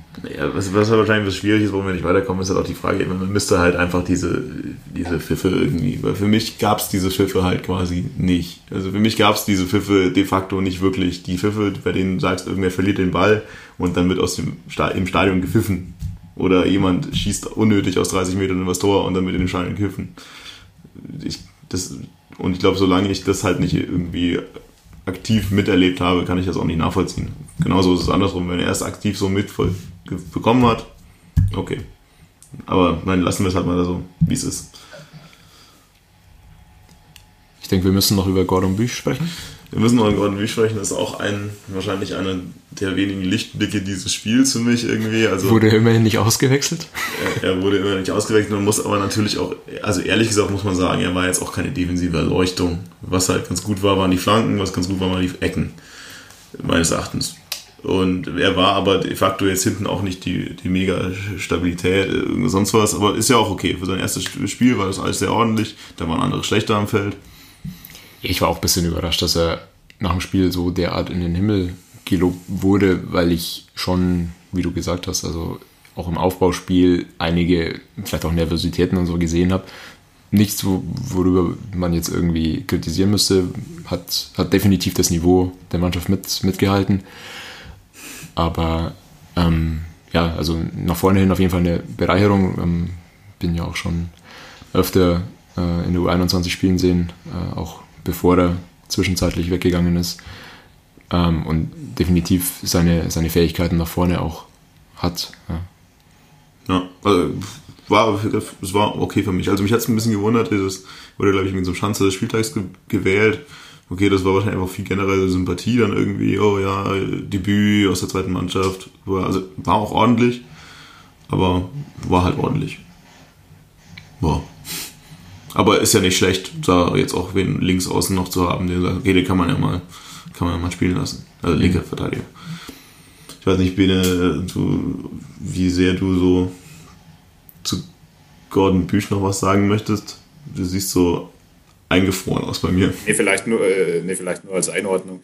Äh, hier, ich habe gerade nochmal die Kickernoten nachgesehen und da haben nur Buntic und Büch eine 3 bekommen. Also alle anderen waren bei 3,5 oder 4. Insofern kann man vielleicht auch äh, damit hier die Wahl zum Schanze des Spiels schon begründen. Vor allem, wenn Buntic 3 bekommt ohne, Tor, ohne Schuss aufs Tor. Ja, ich, mich wundert, also was mich also ein bisschen wundert, ist, dass halt dann vielleicht nicht doch eher irgendwie Jenser oder so zum Spieler des Spiels gewählt wird, wenn die Reaktionen doch relativ heftig waren auf so eine Auswechslung. Aber ist ja auch vollkommen okay. Ich meine, ich gönn's ihm ja und das ist super, so noch einen neuen Spieler aus der zweiten Mannschaft dann halt zu haben, der auch eine, eine, Rolle spielt und der sich halt so gut einlebt direkt und die Ecken waren jetzt wirklich nicht schlecht, hat man dann auch im zweiten Spiel direkt gesehen. Also vielleicht, weiß nicht, wollen wir also irgendwie dieses Spiel noch abschließen, damit das äh, die Reaktion der Kurve doch sehr, sehr positiv eigentlich trotzdem auf dieses Spiel war. Jetzt nicht unbedingt auf das Spiel, sondern einfach nur als Zeichen, dass sich die Kurve jetzt nicht gerade irgendwie beeindrucken lässt von dem äh, aktuellen Spielgeschehen. Hat man ja auch sich ein bisschen mit dem offenen Brief äh, vor der Saison oder nach Ende letzter Saison so ein bisschen auch auf die Fahne geschrieben, dass wir nicht nur nach Tabellenplatz äh, das Ganze bewerten wollen. Und es ist nur konsequent, das jetzt auch so fortzuführen. Ne? Ja, ist, ist ja auch vollkommen in Ordnung. Ähm, ja, dann Spiel auswärts in Groß Asbach. Ich habe auf diesem Weg nach Groß Asbach wirklich sehr, sehr, sehr viele Dörfer gesehen, bei denen mir die Leute wirklich leid tun, dass sie da wohnen müssen. Ich habe das erste Mal wirklich aktiv miterlebt, wie viele doch eher schwierige ländliche Gebiete es auf dem Weg von Ingolstadt nach Stuttgart geben kann. Entsprechend äh, war meine Euphorie vor diesem Spiel, also es war, es war doch so ein bisschen Back to Earth Ding. Jetzt vor ein paar Jahren haben wir noch gegen, ja, in Gelsenkirchen gespielt oder gegen Dortmund und jetzt sind wir in Groß Asbach irgendwo und den auf dem Feld und da ist als Maskottchen ein Esel, der übrigens sehr geil ist. Du warst in Gelsenkirchen und be bemitleidest die Leute auf dem Weg nach, nach Groß Asbach. Ja. Du bist nicht die Strecke gefahren, die ich gefahren bin. Du bist Autobahn gefahren, ich bin Landstraße gefahren. Wir sind zurück Landstraße gefahren, wir haben auch einiges gesehen. einiges gesehen. Ja, also es war ein merkwürdiges Gefühl, würde ich sagen. Also dieses, äh, der Gästeparkplatz P6 also der zu mir, für mich zumindest als Gästeparkplatz ausgeschrieben war, war eine, ein großer Komposthaufen, irgendwie für Gartenabfälle gedacht war und auch irgendwie kurz nach Spielschluss geschlossen wurde. Wir haben dann nicht da geparkt, sondern lieber auf P5. Ich weiß nicht genau, ob das wie, wie viele Parkplätze gab es denn? Sieben. Es gab sieben. Auch ich war irritiert, aber es gab sieben. Naja, in diesem Stadion gibt es ja auch immerhin irgendwie keine Ahnung, über 10.000 Plätze, von denen man sich auch fragt, warum, außer wegen Lizenz. Weil es war komplett Groß Asbach anwesend und es waren 1500 Zuschauer im Stadion. So vielleicht mal, um die Szenerie zu beschreiben. Bene. Da hätte ich mal eine Frage, Marco, wenn du schon so genau darauf eingehst. Was kannst du denn zu den anderen Beschaffenheiten des Stadions sagen? Also wie war der Rasen? Wie war das äh, kulinarische Angebot, wie waren die Toiletten? Ja, das ist gar kein Problem. Also die Trainingsbedingungen. Das, oh, ja, da können wir, können wir gerne, können wir gerne runter machen. Also beim Rasen muss ich sagen, er hat am Anfang doch ein ganz gutes Bild gemacht, aber ehrlich gesagt war der, war der so ein bisschen, so, so ein bisschen arg gewässert. Also auch der, geschaut hat, weil nach der ersten Grätsche war quasi der, der halbe 16er weg selbst der Esel, also das Großasbacher Maskottchen, von dem ich leider nicht wie es heißt, weiß, wie es heißt, aber es ist mega cool, hat sich jetzt irgendwie nicht drum geschert, diesen Rasen zu essen, hat lieber irgendwelche Karotten gegessen. Was jetzt das Kulinarische für uns angeht, es gab eine rote und eine weiße Bratwurst, die ich beide gegessen habe. Die rote war relativ salzig, aber nicht, nicht so geschmackvoll, muss ich sagen. Die weiße dafür war eigentlich ganz geil, die hat auch, war echt salzig, aber die hat einen ziemlich hohen Majoran-Anteil, war eigentlich ziemlich geil. Die fand ich echt gut. Man muss sagen, dass auch die Semmel irgendwie erstaunlich gut war. Sah aus wie so Aufbackscheiße, aber war schon ziemlich gut. Was mich ehrlich gesagt wirklich genervt hat, ist, dass Ketchup und Senf in so kleinen Einwegtütchen verpackt waren und kein Spender. Also es ist so mm, ökobilanztechnisch relativ schwierig gewesen. Trainingsbegebenheiten würde ich sagen, kann ich schwer irgendwie, irgendwie einschätzen. Also das Stadion ist sehr schön. Daneben war so eine kleine Halle irgendwie mit so, so, so einem Kunstrasenplatz überdacht das sah schon ziemlich geil aus. Also ich glaube, da ist schon eigentlich ganz nette Location so drumherum, auch was jetzt irgendwie Infrastruktur angeht. Auch so das alte Vereinsheim hinter der VIP-Tribüne sieht ziemlich cool aus, ein Blockhaus. Ansonsten wird das Stadion sehr schön. Hm, Toiletten hast du gefragt. Toiletten sind auch, das Stadion ist ja sehr neu, deswegen waren die Toiletten auch sehr neu irgendwie. Es hatte alles so den Eindruck, als wäre noch nicht so viele Gästefans da gewesen. Also es war auch relativ wenig geklebt. Naja, schon ein bisschen, ne? Also habe ich schon wesentlich viel klebtere Toiletten gesehen. Also man hat sich doch in diesem Gästeblock doch irgendwie wohlgefühlt, muss ich sagen. Ich kann zum Kulinarischen leider nichts sagen. Ich habe mich an diesem Tag rein von Leberkassemmeln äh, aus dem Bus der 12. Legion ernährt, die am Anfang noch 2,50 Euro gekostet haben, dann aber immer billiger wurden und am Ende auch verschenkt wurden, sodass ich äh, an dem Tag äh, vier Leberkassemmeln gegessen habe. Das war mein Beitrag zur, zu diesen kleinen Anekdoten vom Samstag. Ja, super. Schön. Also jetzt haben wir das, den schönen Part irgendwie erledigt. Jetzt kommen wir vielleicht dann doch noch irgendwie zum Fußball. Also, was ja auch schön ist. Ja, also kommt drauf an, was. Also ich muss sagen, die ersten 20 Minuten dieses Spiels waren dann doch eher wieder schauderhaft. Also, äh, ich glaube, bis zu dem 1-0 müssten wir eigentlich schon 2-0 hinten sein. Und dann fällt dann doch irgendwann mal das 1-0. Einmal schon äh, abgezogen aus der ähnlichen Position wie, bei, wie beim wirklichen 1-0 dann, der dann noch übers Tor segelt. Dann äh, eine Situation, in der Buntic dann doch sehr, sehr gut gerade noch irgendwie mit dem Fuß drankommt und der, der kullernde Ball Richtung Pfosten wird dann in der letzten Sekunde noch irgendwie von Antonic geklärt. Also da hätte man schon, spätestens da hätte man schon 1-0 hinten sein müssen. Ja, und dann. Gibt es ja nochmal irgendwie eine Chance, oder? Irgendwie einen Abschluss zwei Minuten vor dem Gegentor und dann ja. fällt das Gegentor. Und dann fällt endlich folgerichtig das Gegentor, also höchst verdient in dem Moment. Also wir gehen höchst verdient 1 zu 0 in Rückstand. Und da habe ich mir schon gedacht, oh, oh Gott, oh Gott, oh Gott. Das wird heute wieder gar nichts. Aber es kam anders. Ha! Habe ich heute auch wieder untergebracht. Bene, warum kam es anders? Woran hat es gelegen? Woran hat es gelegen? Kommen jetzt äh, die gleichen oder wird jetzt mit den gleichen Mitteln zurückgeschlagen? Sehr gut. Also zum einen muss ich mal sagen, ich finde Fußball auch generell schon ganz schön. Also kann ich euch zustimmen oder kann ich dir vor allem zustimmen, Martin. Und ja, also das 1-0 kam für mich auch völlig überraschend, weil die Koproduktion von Röttger und Flachodimos, die hat man an dem Tag ja schon ein, zweimal vorher gesehen. Also deswegen kommt es auch überraschend, wenn ein Stilmittel, das funktioniert, dann einfach zum zweiten oder zum dritten Mal hintereinander ausprobiert wird, bis es halt äh, zum Tor kommt. Und um mal eine ernsthafte Analyse zu geben, also wieder die Aufteilung im zentralen Mittelfeld und in der Innenverteidigung war wieder sehr, sehr suboptimal. Also auch, ich weiß nicht, was bei der Großchance, nee, ich glaube, es war beim Gegentor, auch das Rauslaufverhalten irgendwie, äh, das glaube, das sind die beiden Innenverteidiger aufgerückt. Also da dachte ich mir, was ist denn hier los? Und dann fällt halt, ich meine, das, das 1-0, wo du eigentlich dachtest, jetzt hast du ihn nach außen schon ein bisschen abgeschirmt, aber dann äh, konntest du es halt nicht äh, wie eine Minute vorher überstehen, sondern dann, dann holt er halt diesmal einen Schuss raus und trifft in den Winkel. Und dann dachte ich auch wieder, okay, 1-0 hinten mit dem Trend der letzten Wochen, das könnte sehr, sehr interessant werden. Aber das kam ja dann anders weil man auch gesehen hat, dass halt äh, der FCI an diesem Tag über die individuelle Klasse einiges machen konnte.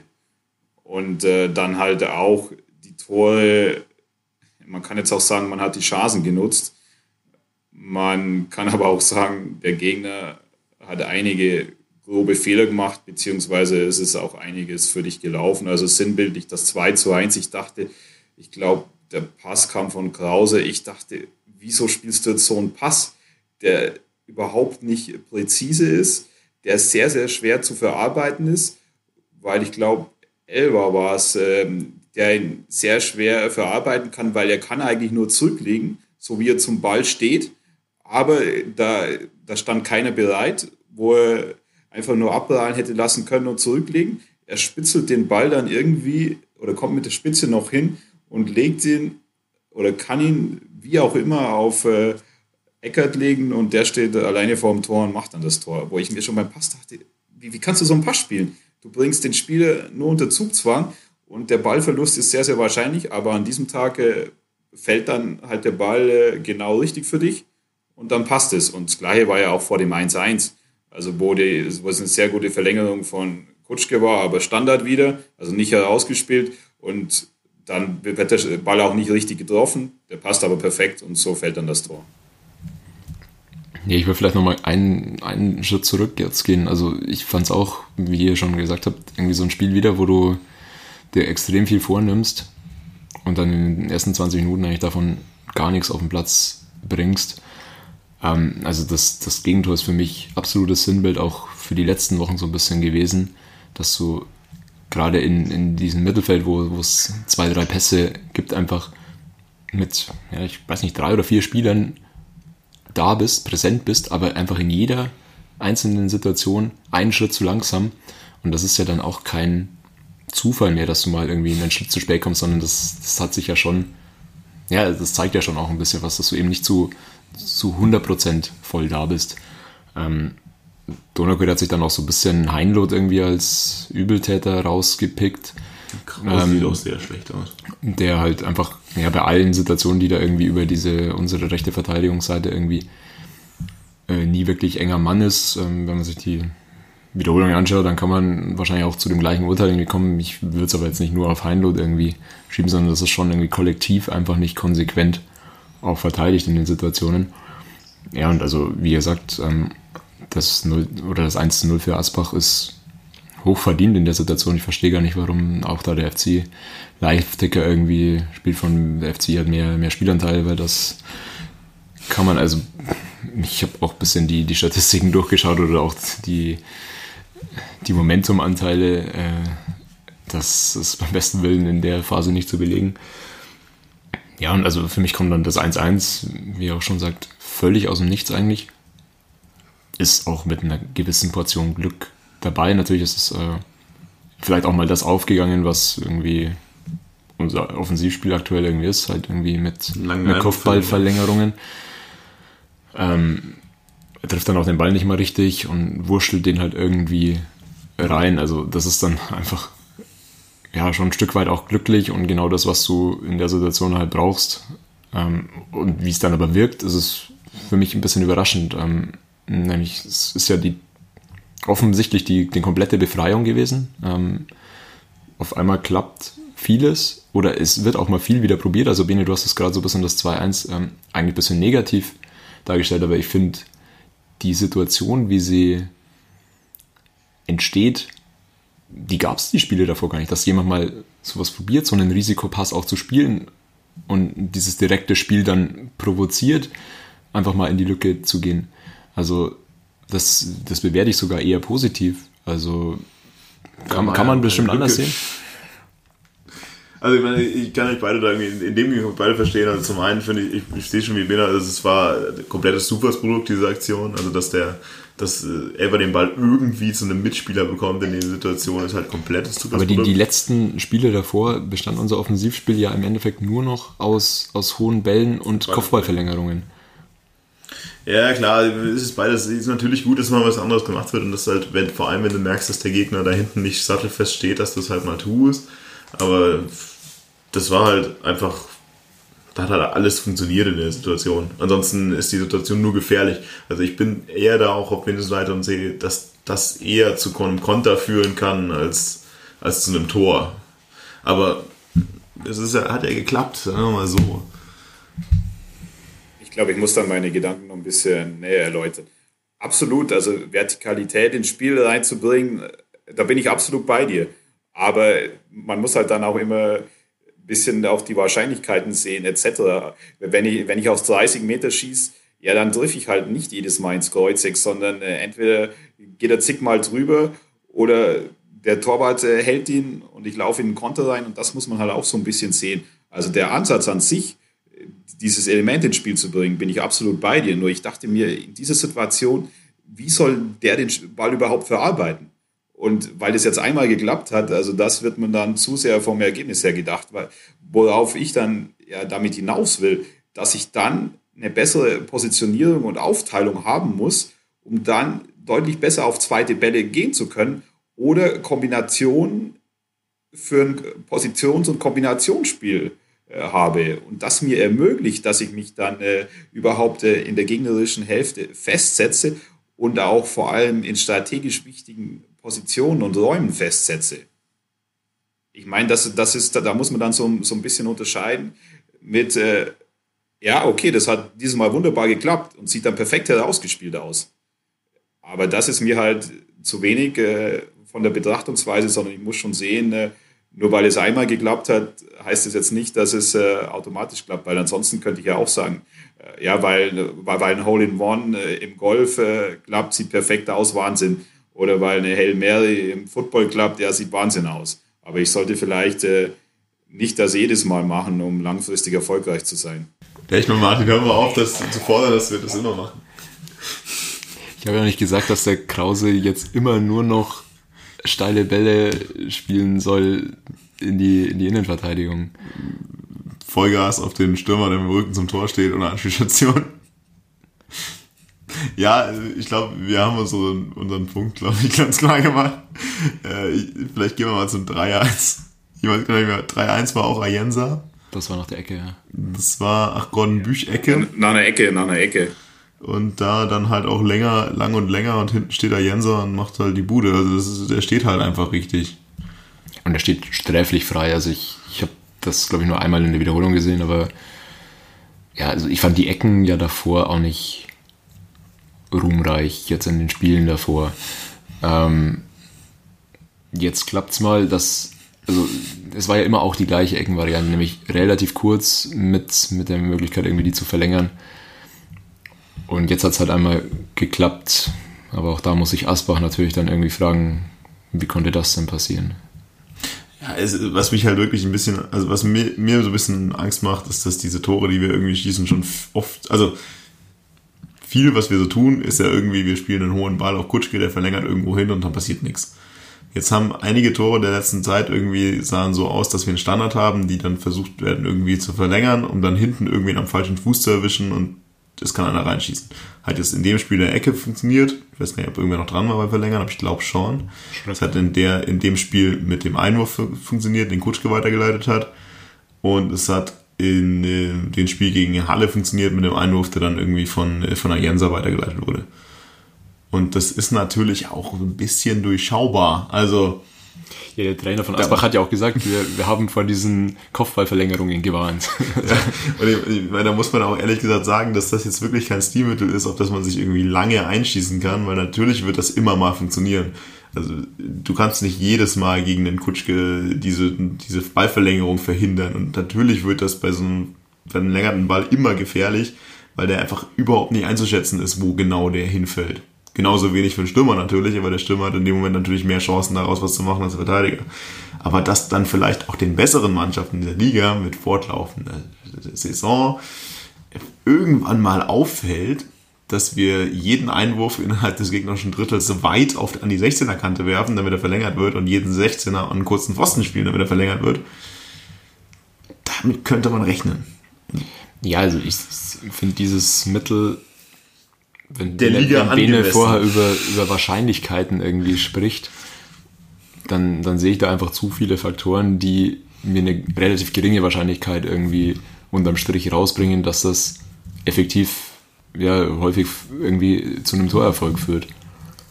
Und mit fortlaufender Saison, wenn sich auch Abwehrreihen vielleicht noch mal ein bisschen besser einspielen und äh, ja, Scouting oder ja, einfach Gegenanalysen noch ein bisschen klarer werden, dann sinkt die Wahrscheinlichkeit noch ein bisschen. Also nur auf dieses Mittel zu vertrauen, ist vielleicht ein bisschen gering, aber jetzt hat es in dem Spiel natürlich geklappt. Ich meine, wir, wir treiben gerade irgendwie einen, einen 5 zu 1 Sieg äh, schon in eine sehr, sehr negative Ecke.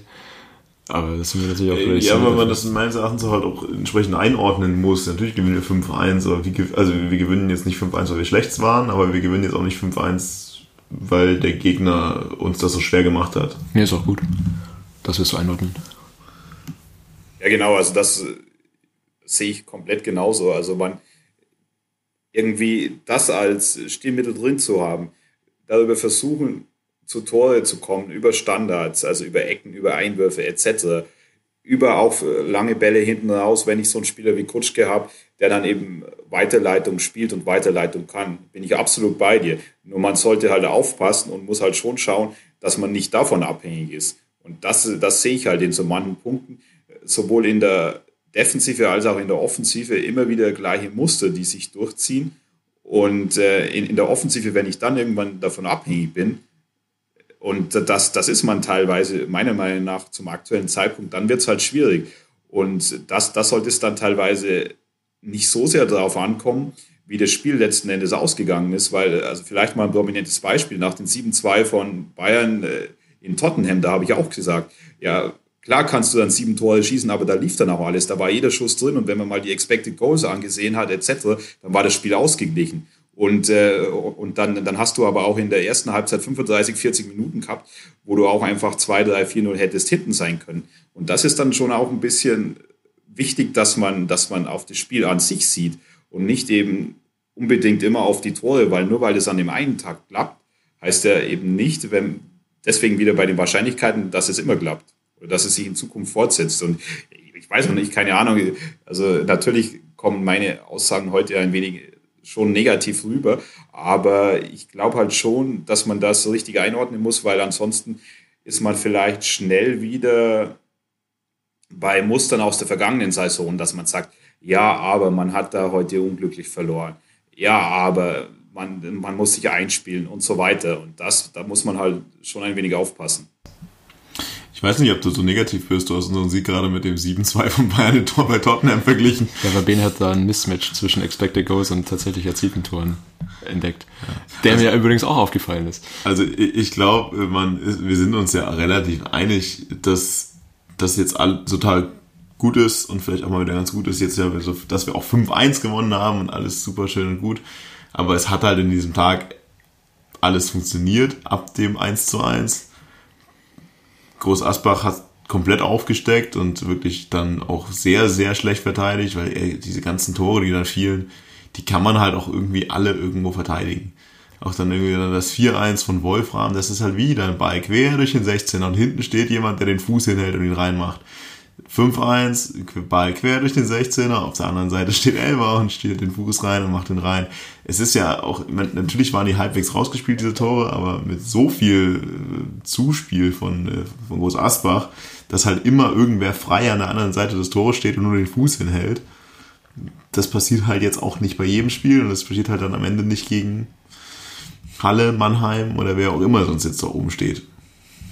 Ich meine, da muss ich dann sogar noch sagen, also das 4-1, das hat mir in der ursprünglichen Entstehung schon wieder besser gefallen, weil da Elva einfach äh, den Verteidiger komplett unter Druck gesetzt hat und der natürlich dann schon relativ eklatanten Fehler macht. Und natürlich, wie du dann gesagt hast, der Ball hätte auch dann im 16er selber noch geklärt werden können. Aber das, das war genau so ein Element, das mir gefallen hat und das mir ansonsten zu oft gefehlt hat, weil das war, kann man vielleicht ein bisschen ähnlich gleichsetzen wie Kutschke vor dem 1-1 äh, gegen Bayern eben dass du eben nachsetzt, dass du die Spieler, die Verteidiger des Gegners komplett unter Druck setzt und dann eben über Ballgewinne und schnelles Spiel dann äh, deine individuelle Klasse zum Tragen bringen kannst, weil das muss es ja das Ziel sein. Denn der FC hat mit einem der besten Kader der Liga und dann muss ich eben auch Situationen schaffen und schauen, dass ich mehr und mehr beziehungsweise ständig in Situationen komme, wo ich dann diese individuelle Klasse auch zum Tragen bringe. Ja, also das 4-1 ist natürlich zum Anschauen ziemlich geil, darf aber aus, aus Asbacher Sicht natürlich auch einfach nicht passieren, dass du einerseits den Ball da auf der Außenbahn verlierst und dass sich daraus dann auch noch ein Tor entwickelt. Aber ja, klar, also das hat. hat es sah so ein bisschen aus wie Davis gegen uns, muss ich sagen. Also, also ich muss sagen, ab der 70. Minute habe ich das Gefühl gehabt, dass das Elber nicht mehr so viel Luft hat. Also es sah schon so ein bisschen aus, als wären die Sprints schon anstrengend. Und auch dieser Zweikampf, um den es geht bei diesem 4-1, da, da ist er auch schon so ein bisschen hinterhergelaufen eigentlich. Und dann steht er am Gegner und nimmt ihm halt dann so den Ball ab, tunnelt ihn dann ja, ja. mit der Hacke und dann zieht er halt nochmal 5 Meter Sprint an und nagelt das Ding schon schön durch den 16er und dann ist es, ich meine, das ist super gemacht von Elber, ja. Der hat dann meines Erachtens in dem Spiel irgendwie so schon in der zweiten Halbzeit noch ein paar merkwürdige Ballverluste gehabt irgendwie, aber da macht das halt nochmal richtig gut nagelt den durch den 16er. In, vielleicht kann man dann halt irgendwen dazwischen kriegen, den den Ball raushaut. Von mir aus auch der Torwart. Ja, und dann ist es, dann steht halt hinten wieder eine gute. Es, es lief halt einfach. Ich meine, da sind gute Einzelaktionen dabei gewesen, dann war es schlecht verteidigt. Und am Ende steht der Richtige da. Und der Richtige, der da steht, schießt diesmal den Ball auch nicht dann aus fünf Metern drüber, was ja bei so einer scharfen Flanke auch mal passieren kann, sondern der geht halt dann rein zum, 5, äh, zum 4 zu 1. Klar, du hast in der Situation alleine irgendwie vier Einzel Aspekte, die in der Situation einfach alle gerade für uns gut laufen. Ja, eigentlich bei jedem einzelnen Tor, auch schon bei dem Tor, wie wir es vorhin nee, Ich meine nur, auch nur auf das einzelne, ein, ja. eine Tor bezogen. Ja, ich meine, auch, ich, das meine ich ja auch im Endeffekt das erste Tor von Thalhammer. Ich meine, da kommt ein Einwurf, der wird dann gut verlängert und dann steht da Thalhammer genau da, wo der Ball hinkommt. Natürlich ist das so geplant, dass er da steht, aber dann trifft er den Ball nicht richtig, trotzdem geht er dann irgendwie in das Tor rein. Und so sind die halt alle. Ich meine, das funktionierte dann halt. Und das ist ja auch schön, dass das immer so funktioniert. Und Beno, hast das eingangs mal irgendwie gesagt, man könnte sagen, wir haben halt mal, haben unsere Chancen genutzt. Ich meine, wir haben de facto unsere Chancen genutzt. Ich wüsste jetzt nicht, ob wir so viel mehr Tore hätten schießen können. Es war schon relativ effizient diesmal. Also ich kann mich jetzt nicht daran erinnern, dass wir so unglaublich viel Großchancen versiebt hätten. Außer äh, Stefan Kutschke dann irgendwie kurz vor Schluss, der vorm kurzen Pfosten steht und einfach am Ball vorbeitritt. Das Gift muss ich übrigens noch schneiden. Ähm, ansonsten war das halt einfach ein Tag, an dem es mal lief. Ja, und ein Tag, bei dem es beim Gegner mal nicht lief. Und deswegen muss man aber am Ende des Tages auch sagen, ja, es waren 5-1. Aber es waren drei Punkte gegen den Gegner, gegen den du auch in unserer Situation die drei Punkte holen musst. Du, natürlich musst du nicht auswärts 5-1 gewinnen, aber dass das Ding 5-1 ausgeht, ist halt auch einfach mal ein richtig guter Tag gewesen. Deswegen würde ich es nicht überbewerten, aber du darfst, musst es auch nicht unterbewerten. Irgendwas dazwischen. Also es war ein guter Tag für dich, trotz deiner Anreise über die schönsten Dörfer Baden-Württembergs. Ja, weil wir zurück über die Autobahn gefahren sind. Ich, ich muss mal sagen, also hin haben wir extrem viele sehr einladende Gaststätten gesehen. Das schon. Also hätte man bestimmt ganz gut essen können auf dem Weg hin. Allerdings waren die Grundstückspreise in diesen Dörfern dahin auf jeden Fall auch nicht so besonders hoch. Das war teilweise schon, schon schwierig. Das war euch so abgeschreckt, dass ihr es war, Autobahn zurückgefahren seid. Ja, und äh, dass man vielleicht ein bisschen schneller nach Hause kommen würde, nicht jedes Dorf mitnimmt auf dem Weg von Asbach nach Ingolstadt. Doch, wir haben auch jedes Dorf mitgenommen, weil dann auch noch irgendwann die Landstraße gesperrt war. Um, ja, schön. Ja, schön. Vielleicht haben wir es auch besser gemacht. Langsam hin und schnell zurück. Ja, gut. Also jetzt sind wir halt irgendwie, weiß nicht, wenn man das Gesamt mal einordnen will, ist das halt vielleicht ein bisschen schwierig. Ich meine, jetzt hat man die ersten fünf Spiele dieser Saison fulminant. Fünf Spiele 15 Punkte. Die zweiten fünf Spiele dieser Saison, fünf Spiele, zwei Punkte. Kommen jetzt wieder die fünf guten Spiele. Was halt so ein bisschen, was man halt immer noch sagt, ich meine, ich, es geht schon wieder alles in so eine negative Richtung, ja, aber irgendwie ist es halt auch, wenn man jetzt im Nachhinein mal schaut, wird das halt nochmal deutlicher. Wir haben ja auch als es gut lief, schon gewarnt, dass diese Spiele jetzt auch halt für uns liefen. Und wenn man bedenkt, dass wir das Eröffnungsspiel dieser Saison mit zwei Eigentoren gewinnen in Jena, bei einem Gegner, der jetzt nach elf Spielen einen Punkt hat und nach zehn Spielen den Trainer geschmissen hat, macht es natürlich nicht noch, noch so ein bisschen zusätzlich die Frage. Also ich meine, natürlich lief jetzt die Saison vieles gut. Das ist ja auch Mal schön. Ja, ich finde es irgendwie auch jetzt rückblickend, wenn man irgendwie halt so ein Zwischenfazit zieht, dass wir eigentlich gesagt haben, naja, diese Anfangsphase der Saison, da könnte es schon direkt mal relativ schwierig werden. Also, und jetzt rückblickend eigentlich, naja, diese Phase, in der wir wenig Punkte geholt haben, eigentlich nach dieser Phase kam. Das ist eigentlich relativ lustig, weil ich hätte jetzt auch, wenn du dir den Spielplan anschaust, eher gedacht, dass man vielleicht in dieser Phase, wo man irgendwie Lautern, Duisburg und Würzburg-Ödingen irgendwie nacheinander hat, da vielleicht mal Punkte liegen lässt. Ähm, und nicht dann gegen Bayern 2 und äh, Haching. Ähm, ja, also so, so zeigt es ja auch, wie wieder mal uneinschätzbar die Liga letzten Endes ist. Und auch das haben wir vor der Saison gesagt, du wirst, oder jede Mannschaft wird halt solche Phasen haben, in denen es nicht läuft.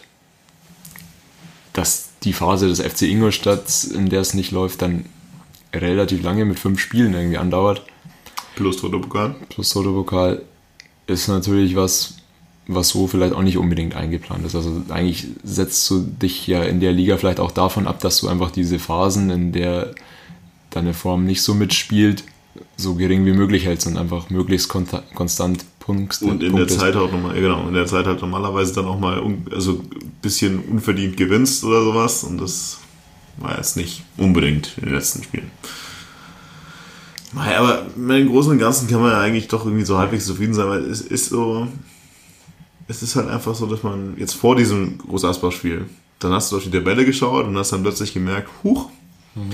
nach oben sind es fünf Punkte und nach unten sind es fünf Punkte. Und dann wird dir mal wieder bewusst, dass so eine, so eine Drittliga-Tabelle halt auch, auch na, relativ, relativ ausgeglichen ist. Und jetzt haben wir nach bei diesem Groß-Asbach-Spiel, natürlich ist es Quatsch, in so einer Situation momentan auf die Tabelle zu schauen, aber da lief halt jetzt in dem Spiel plötzlich alles total toll und alle sieben Mannschaften vor uns haben es nicht geschafft zu gewinnen. Wir gewinnen unser Spiel und plötzlich bist du halt zwei Punkte in der Relegationsplatz. Und wenn du jetzt an dem Spieltag auf die Tabelle schaust, denkst du dir, ja, passt schon. Ja, mal ungeachtet davon, dass wir eigentlich nach den ersten fünf Spielen gefühlt viel höher stehen müssten jetzt, als wir jetzt stehen. Aber mal über den Gesamtschnitt, den wir jetzt bisher hatten, keine Ahnung, wie viele Punkte haben wir jetzt gerade? 18? 18. 18. 18? Sicher? Okay, deine Tabelle wird wohl recht haben. Dass wir halt danach der, dass wir halt jetzt im Endeffekt dann einen Punkteschnitt haben, der dann doch gar nicht so gut ist. Das irritiert mich. Ich hatte, meine Argumentation war, wir stehen gar nicht so schlecht. Ich habe meine Argumentation kaputt gemacht. Bene, jetzt musst du was sagen.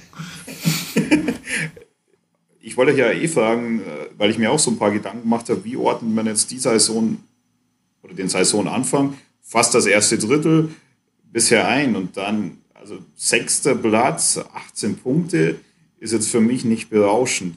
Und vor allem dann irgendwie, wie du gesagt hast, wenn man nach den ersten fünf Spielen 13 Punkte hatte. Und was man, was sich da irgendwie so ein bisschen durchzieht, diese Inkonstanz. Weil ich habe mir dann auch mal die, die Mannschaft nochmal angeschaut, die Mannschaftsaufstellung vom ersten Spieltag und die Mannschaftsaufstellung dann am elften Spieltag. Und es waren eigentlich, wenn ich es richtig angesehen habe, nur Kutschke, Gauss, Krause, Heinloth und Buntic, die sowohl am ersten Spieltag als auch am elften Spieltag auf dem Platz standen. Klar kamen dann Verletzungen dazu, klar gab es dann mal rote Karten etc. Aber das ist ja dann auch schon ein bisschen sinnbildlich dafür, einfach, dass, dass sich weder eine feste Mannschaft gefunden hat, noch eine Konstanz bisher, noch irgendwie auch, äh, wie du zu deinen Toren kommst, sondern dass, dass das irgendwie alles noch ein bisschen sich von Spiel zu Spiel komplett ändern kann. Und also ich, ich bin deswegen ein bisschen, ein bisschen irgendwie, also für mich ist es noch nichts Halbes und noch nichts Ganzes irgendwie gehört. Ja, was halt da irgendwie generell auffällt, ist natürlich, dass wir in den ersten Spielen, da haben wir ja am Anfang darüber geredet, so sehr viele junge Spieler in der Mannschaft hatten, auch in der Stammelf. Und das ist ehrlich gesagt das, was sich ja geändert hat. Also diese 19-Jährigen, äh, wie ich sie mal so schön genannt habe, die sind ja jetzt de facto erstmal ausgebotet aus der ersten Elf. Also Susek, Kaya, Bibia, Pintidis, Keller, Keller auch ein bisschen durch seine rote Karten verschuldet. Das sind ja eben genau diese Spieler, die jetzt quasi aus dieser ersten Elf irgendwo fehlen. Dann hast du ein, zwei Spieler, die sich dann verletzt haben, die deswegen sie jetzt momentan nicht spielen. Das Restgerüst ist dann mehr oder weniger dann doch unverändert geblieben ungewertet. Also ich möchte jetzt da eigentlich gar nicht mal unbedingt werten, ob ich das jetzt gut oder schlecht finde, dass es sich so gedreht hat. Ja, geht mir auch so, weil du es halt auch ja, auf jeder Position wahrscheinlich individuell sehen kannst, als dass du jetzt sagen musst, ja, aber die 19-Jährigen, die sind jetzt pauschal alle weg. Also Susek würde ich mal da auch wahrscheinlich sehen, der noch am nächsten einfach dran war, hat sich halt jetzt unglücklich auch noch verletzt. Sonst würde er wahrscheinlich auch weiterhin seine Einsatzzeiten bekommen. Weil er jetzt nicht mehr so überzeugt hat am Ende, da war er Anfang schon stärker ja, wie, ja. wie auch immer. Aber ähm, vielleicht auch das noch weiter. Ich meine, wir haben über die, in unserer Kaderfolge auch geredet, wie, wie groß oder klein der Kader jetzt ist. Und jetzt sind wir schon auch so immer wieder in der Situation, wo wir nicht die größte Auswahl haben. Also die Mannschaft stellt sich ja schon ein Stück weit auch irgendwie fast ja. alleine teilweise auf, weil eben Diabusi lange ausfällt, Sussek auch sicherlich jetzt erstmal länger. Äh, Paulsen ist verletzt, äh, was ich gehört habe, das erste Mal überhaupt in seiner Karriere. Dann ja, ist Kurzweg jetzt erstmal drei Spiele wieder raus. Ähm, klar, Keller kam jetzt gerade erst zurück. Auch in der Länderspielpause, glaube ich, waren äh, Thalhammer und Wolfram irgendwie mal wieder angeschlagen und so. Also, wir haben schon naja, nicht gerade wenig Verletzungssorgen. Die schlagen in so einem relativ kleinen Kader natürlich schon auch zu Buche. Jetzt kommen wir halt im Endeffekt genau zu dem, von dem, über das wir am Anfang ja geredet haben. Also dieses am Anfang war ja die Diskussion, ist unser Kader jetzt dünn oder ist er nicht dünn? Und dann hat das Ganze angefangen mit äh, die ganzen äh, jungen Spieler, mit denen man erstmal nicht hundertprozentig rechnen konnten, haben halt mega performt und sind total eingeschlagen. Und jetzt bist du eher an dem Punkt, an dem einige von denen halt so ein bisschen abgebaut haben, was ja auch vollkommen legitim ist. Dann gibt es den einen oder anderen, Zusek fällt aus wegen Verletzungen. Keller hat sich so ein bisschen selbst disqualifiziert, weil er einfach schon fünf Spiele gesperrt ist die Saison. Und dann sind halt Bilbia und Kaya, zum einen haben sie weniger Chancen bekommen, zum anderen sind sie in den Spielen, die sie noch gespielt haben, doch eher abgeflacht. Und dann kommt noch so eine Verpflichtung wie Jenser dazu, der schon halt einfach nochmal ein Stück besser ist und einfach ja, seine. Genau, und, und damit rücken die halt so ein bisschen raus aus diesem, aus, diesem, aus dieser, aus dieser inneren Wahl und das sind jetzt nicht mehr unbedingt die, die ersten Alternativen, die man dann irgendwo sieht oder irgendwo noch hat. Und schon wird der Kader irgendwie zumindest punktuell irgendwie dünner. Allein diese Diskussion halt, wer kann jetzt in der Verteidigung noch spielen in der letzten Zeit, das war ja dann schon irgendwie, ich weiß ehrlich gesagt, teilweise war es ja dann irgendwie auch Krause, der in der Innenverteidigung gespielt hat und der beschreibt davor im letzten Spiel. Hat er, aber. Ja, aber Krause relativ viel auf der Innenverteidigung auch. Und äh, ja, also ich, ich, ich will jetzt nicht mehr schwarz malen hier, aber es ist natürlich jetzt nicht so unbedingt so ein Mega-Ding. Und vor allem, ich finde, du kannst dir halt bei auch mehr oder weniger Leistungsträgern dann halt auch so eine Schwächephase nicht erlauben. Ich würde dann sagen, am Anfang, also jetzt Talama hat in den letzten Spielen halt jetzt wirklich nicht das gezeigt, von dem man sich irgendwie erwartet hätte am Anfang. Mhm. Du kannst jetzt aber momentan auch nicht sagen, ach ja, dann spielt halt, weil Dusek ist jetzt verletzt. Pentidis hast du halt noch, ja. Ja, und dann ist es halt Pentidis und ja, momentan sieht es aber trotzdem nicht so aus, als würde halt anstelle ein Pentidis spielen. Also ich würde mir natürlich wünschen, dass, natürlich wünsche ich auch Pentidis, dass er irgendwie seine Spielzeiten kriegt, etc. Aber es wär, würde, wäre uns halt doch zu wünschen, dass so ein Talhammer dann doch wieder mal irgendwie in seine Leistung findet. Weil aktuell wird das meines Erachtens doch sehr viel getragen, irgendwie von diesem Elva, Ayensa. Ja, also ich finde es schon auch beeindruckend, also gut, dass wir vielleicht auch noch auf Talhammer zu sprechen kommen. Das war schon sehr auffällig. Ist mir auch in dem Haching-Spiel sehr stark aufgefallen, dass du einfach in, in, jeder Situation wieder merkst, welches Potenzial der Junge hat. Dass er aber aktuell nicht bei 100% was auch immer ist. Also ob das jetzt fitnesstechnisch ist oder sei es kopfmäßig, doch vielleicht irgendwie, irgendwie mit Gedanken vielleicht in der zweiten Liga ist. Also das hast du schon in sehr, sehr vielen Situationen gemerkt. Und das andere, was ich auch sehr, sehr auffällig finde, ist äh, Beister. Also kam ja doch mit relativ großen Ambitionen auch hierher. Ähm, und ja, hat äh, gegen Haching kam er von der Bank, gegen Groß Asbach kam er dann gar nicht, vielleicht auch, weil er nicht musste und äh, dann eher Bilbia oder so noch eingewechselt wurde. Aber das ist ja schon auch ein Zeichen, dass er eben aktuell relativ weit von der Stammelf auch weg ist. Ja, wenn du mal denkst, also mein Beister-Spiel ist ja quasi bei uns irgendwie dann doch auf rechts wenn eingesetzt. Und wenn du mal momentan sagst, soll Beister oder soll Elva spielen, brauche ich halt auch keine fünf Sekunden überlegen, weil dafür ist der, ist Elva halt einfach auch zu gut drauf gerade.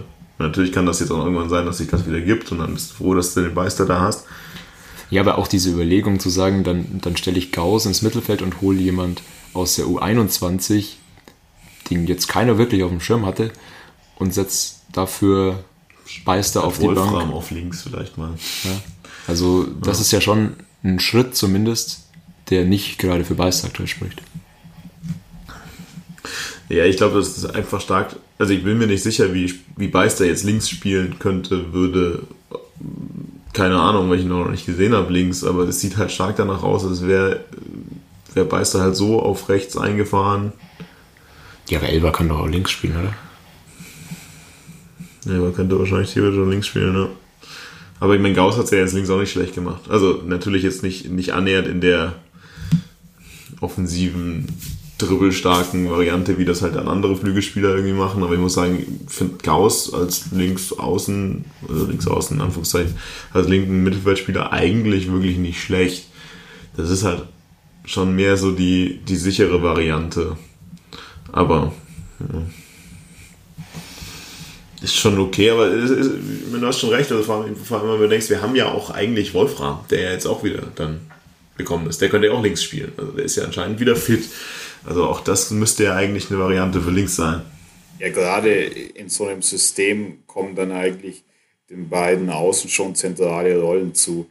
Dadurch, dass ich sage, dass ich eben variabler sein muss, variantenreicher, dass ich nicht nur davon leben kann, dass ich äh, lange Bälle schlage auf Kutschke und er dann die Verlängerung macht auf äh, Ekada sondern dass es, dass vielleicht auch Kutschke mal, selbst wenn ein langer Ball kommt, daneben äh, kurz ablegt auf die Außen. Und da geben mir gerade diese Stilmittel und äh, dieser Einsatz von den Außen schon ab. Und äh, gerade also mit Beister, ich kann nicht, ich kann nicht sagen, woran es liegt, da bin ich einfach zu wenig dran an, weiß ich nicht, Trainingseindrücken etc. Aber das wäre ja eigentlich prädestiniert, dass du so einen Spieler mit so einer individuellen Klasse versuchst einzubinden und immer wieder in Situationen 20, 25 Meter vor, den, vor dem Tor ihn bringe, dass er mit Tempo auf die Kette zulaufen kann, einen Schritt nach äh, links macht und dann abzieht. Und das geht mir irgendwie komplett ab. Und da, so mit der Position der Außen, da zeigt sich ja schon ein bisschen auch äh, irgendwie, dass, dass, äh, dass deswegen auch dem Spiel des FC Ingolstadt an Variantenreichtum und an Variabilität mangelt, weil, wie du schon gesagt hast, also Gauss ist, ist, ist sehr solide, aber er ist eben auch eine defensive Variante und du brauchst jetzt nicht erwarten, dass Gauss dauernd in 1 gegen 1 Situationen am gegnerischen Verteidiger vorbeigeht und dann so für ein Überraschungsmomentum sorgt. Das muss irgendwie schon das Ziel sein von dir, weil wie will ich sonst Tore erzielen? Ja, ich glaube auch, das ist halt einfach so ein hm, so eine, so eine Geschichte. Also dadurch, dass wir in den letzten Spielen halt doch irgendwie den Fokus erstmal drauf gelegt haben, nicht hinten nochmal eine Bude zu kassieren, wird das wahrscheinlich auch so ein Gedanke sein. Und bevor ich jetzt mit zwei komplett offensiven Außen spiele, bin ich gern mal, vor allem wenn ich jetzt äh, unsicher bin mit meinem linken Verteidiger, wer spielen soll. Okay, es könnte natürlich einfach Gauss linker Verteidiger spielen, dann wärst du nicht unsicher. Dass man da halt jetzt nicht auf die Volloffensive geht. Aber da, auch da ist mir dann halt die Frage, kann ich nicht als, also ich reite da immer so hart drauf rum, aber ist, kann dann nicht eventuell doch, oder sollte der Anspruch des SC Ingolstadt sein, das offensiv zu lösen? Oder muss ein Gauss links spielen? So gut wie er das irgendwie dann gut oder schlecht, wie er es tut. Aber das ist ja auch wieder so eine Anspruchsfrage. Also gehe ich jetzt in dieses Spiel mit dem Selbstverständnis, ich spiele, klar, ich spiele mit viereinhalb Offensiven. Also, je nachdem, wie Thalhammer spielt. Ob wir da von Ansprüchen und so weiter sprechen müssen, wenn du gerade einen Negativlauf hast und vier Spiele nicht gewonnen hast. Also ich glaube schon, dass du dann auch mal von Anspruchdecken wegkommen musst und einfach irgendwie Sicherheit reinbringen musst und noch mit kleinen Schritten zufrieden sein musst. Also ja, ja, ich weiß schon, das gefällt dir nicht, aber wir reden einerseits immer, welche großen Ansprüche der FC Ingolstadt haben muss und andererseits, wie demütig er sein muss. Also irgendwo muss halt auch das Mittelding sein und aber dass es in dieser Liga nicht von alleine wir läuft, reden aber nicht davon, halt wir müssen Meister werden und mal das Ding, aber wir können eventuell vor allem mal nach, wir haben fünf Spiele am Anfang gewonnen, wir haben eigentlich einen der stärksten Kader der ganzen Liga, äh, vielleicht mal auch ja, natürlich haben wir uns dann darauf eingeschossen, dass wir 0-0 zu Hause gegen äh, Haching spielen und uns toll finden. Und dass man dann darauf aufhört, ich will jetzt nicht unbedingt im nächsten Spiel wieder die, die Bude, Bude vollkriegen. Aber es ist, ich finde, das ist halt einfach so ein Aspekt von der ganzen Geschichte. Und wenn solange das funktioniert, ist mir das ja vollkommen recht. Allerdings ist die Frage, muss ich nicht mit der Defensivleistung, so wie sie ist, an irgendeinem Punkt auch mal sagen, naja, ich muss halt auch genug Tore schießen, damit es dann egal ist, wenn ich hinten so stehe. Oder kriege ich die Defensive wirklich so stabil durch was auch immer, dass ich darauf aufbauen kann. Und das bin ich mir momentan auch nicht sicher. Ja, vor allem, du musst dann halt mit den richtigen Einbindungen arbeiten. Du musst dir halt schon überlegen, wie willst du zu, zu Toren kommen. Und was mir dann auch abgeht, wenn, wenn man jetzt sagt, okay, man lässt dann Gauss irgendwie den offensiveren Part spielen. Dann muss ich halt irgendwie vielleicht damit arbeiten, dass dann Büch den Raum bekommt, um zu hinterlaufen, um äh, an die Grundlinie durchzugehen und dann Flanken zu bringen. Denn ich muss ja schon irgendwie schauen, wie ich zu Toren kommen will. Und das ist ja nicht nur ein Entweder-Oder, sondern das ist zum einen natürlich, wie will ich angreifen? Und dann kann ich aber auch äh, natürlich mit Absicherungen arbeiten. Also das ist dann schon irgendwie auch ein Zusammenspiel. Und deswegen, klar, kann ich äh, nicht äh, blind in Konter reinlaufen, wo ich dann komplett hinten offen bin. Aber ich muss mir schon überlegen, und das, das ist für mich somit das Entscheidende auch für die nächsten Wochen, beziehungsweise für, für das nächste Drittel in Anführungszeichen, dass ich mir überlege, mit welcher Mannschaft will ich wie spielen und wie will ich zu Toren kommen. Denn nur lange Schläge oder nur, dass ich mich auf äh, vor allem irgendwie Einwürfe oder Ecken verlasse, ist mir dann doch ein wenig zu wenig oder dass ein Eckert immer richtig steht, sondern ich muss schon auch, ich muss schon auch äh, eine Strategie entwickeln, um diese Momente, um gefährliche Chancen beziehungsweise gefährliche Ballbesitzsituationen in Räumen zu kreieren, zu ermöglichen. Und ich, ich habe mir nämlich halt gerade nochmal nebenbei die Tabelle aufgeschlagen von, vom 11. Spieltag der dritten Liga letzte Saison. Genau irgendwie um die Zeit sieht die Tabelle fast 1 zu 1 aus. Also der, der erste hat auch 22 Punkte, der sechste hat 18 Punkte. Gut, also Jena ist halt diese Saison krass abgeschlagen, aber das, das zeigt schon, dass, dass auch zu diesem Zeitpunkt sich letzte Saison noch keine Mannschaft abgesetzt hat. Und da haben wir ja schon mal drüber gesprochen, über 38 Spiele ist schon eine lange Saison. Klar kannst du mal Tiefen geben, aber das muss schon jetzt das, das Ziel sein, dass ich mich mit so einem Kader äh, für, die, für das zweite Drittel deutlich steigere und dass ich da Konstanz reinbringe. Ja, aber das kann ich genauso, wie du sagst, unterschreiben. Also wir müssen jetzt das nicht allzu kritisch zerreißen, was, was in den letzten Wochen passiert ist. Ich sehe es auch nicht als das Problem, dass man halt einen Schritt zurückgeht und sagt, wir müssen uns wieder auf, auf Grundtugenden besinnen und einfach irgendwie diesen Negativlauf stoppen. Und da sind vielleicht auch einfachere Mittel irgendwie recht. Und das hat ja jetzt auch irgendwie wieder zu Erfolg geführt.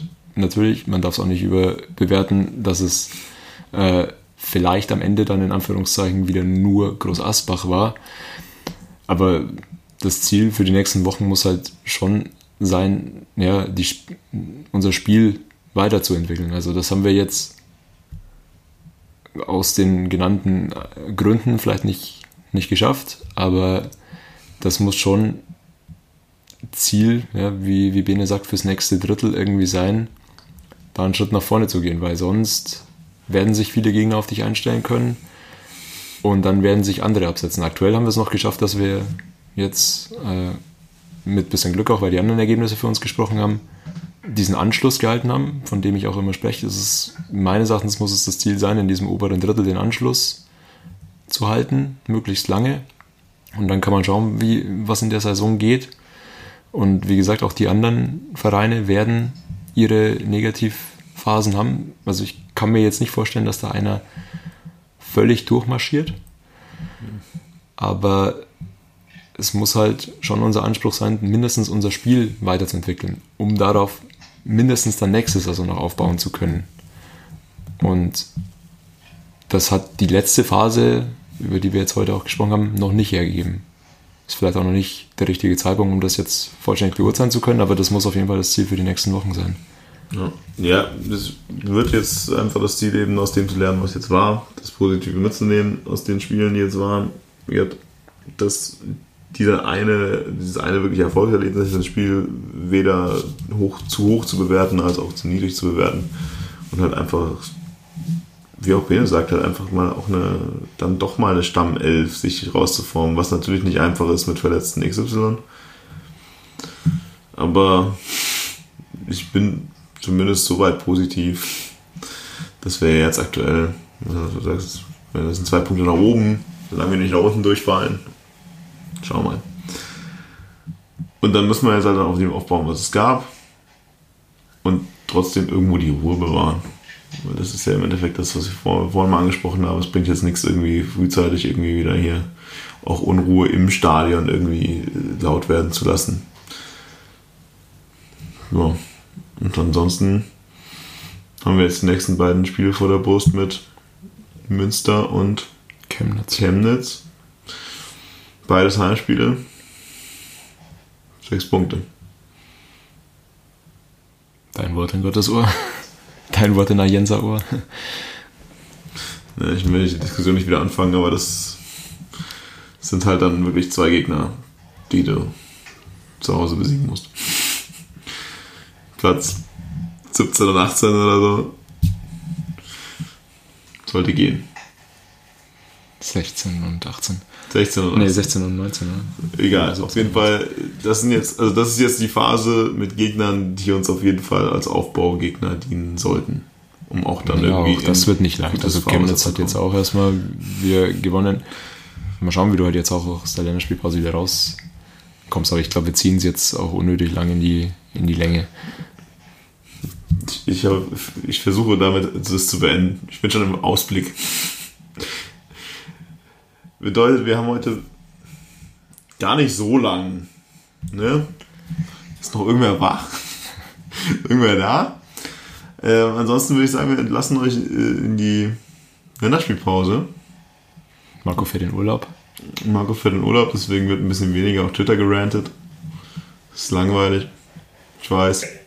Ihr werdet das vermissen. Welche Grounds macht der Martin? Muss hart arbeiten. Genau, aber auch. Äh, ja, deswegen beenden wir das jetzt mal, bevor wir nochmal in die Länge ziehen. Und hoffen einfach auf die nicht nur nächsten positiven fünf Spiele, sondern vielleicht auch einfach eine längere Phase, die jetzt konstant läuft. Und melden uns aber trotzdem hoffentlich auch wieder nicht erst nach fünf Spielen. Nach der Winterpause. Am Ende der nächsten Transferperiode. Ja, kein Problem. Nein, wir hören uns. Also vielleicht machen wir ja auch zwischendurch so eine Sonderfolge, wenn wir schauen. Also ja, schreibt uns gerne, falls euch mehr interessiert zu dem Thema Fernvorstand. Vielleicht schieben wir noch einmal eine Sonderfolge zwischen rein. Und ansonsten hören wir uns spätestens wieder nach drei, vier Spielen.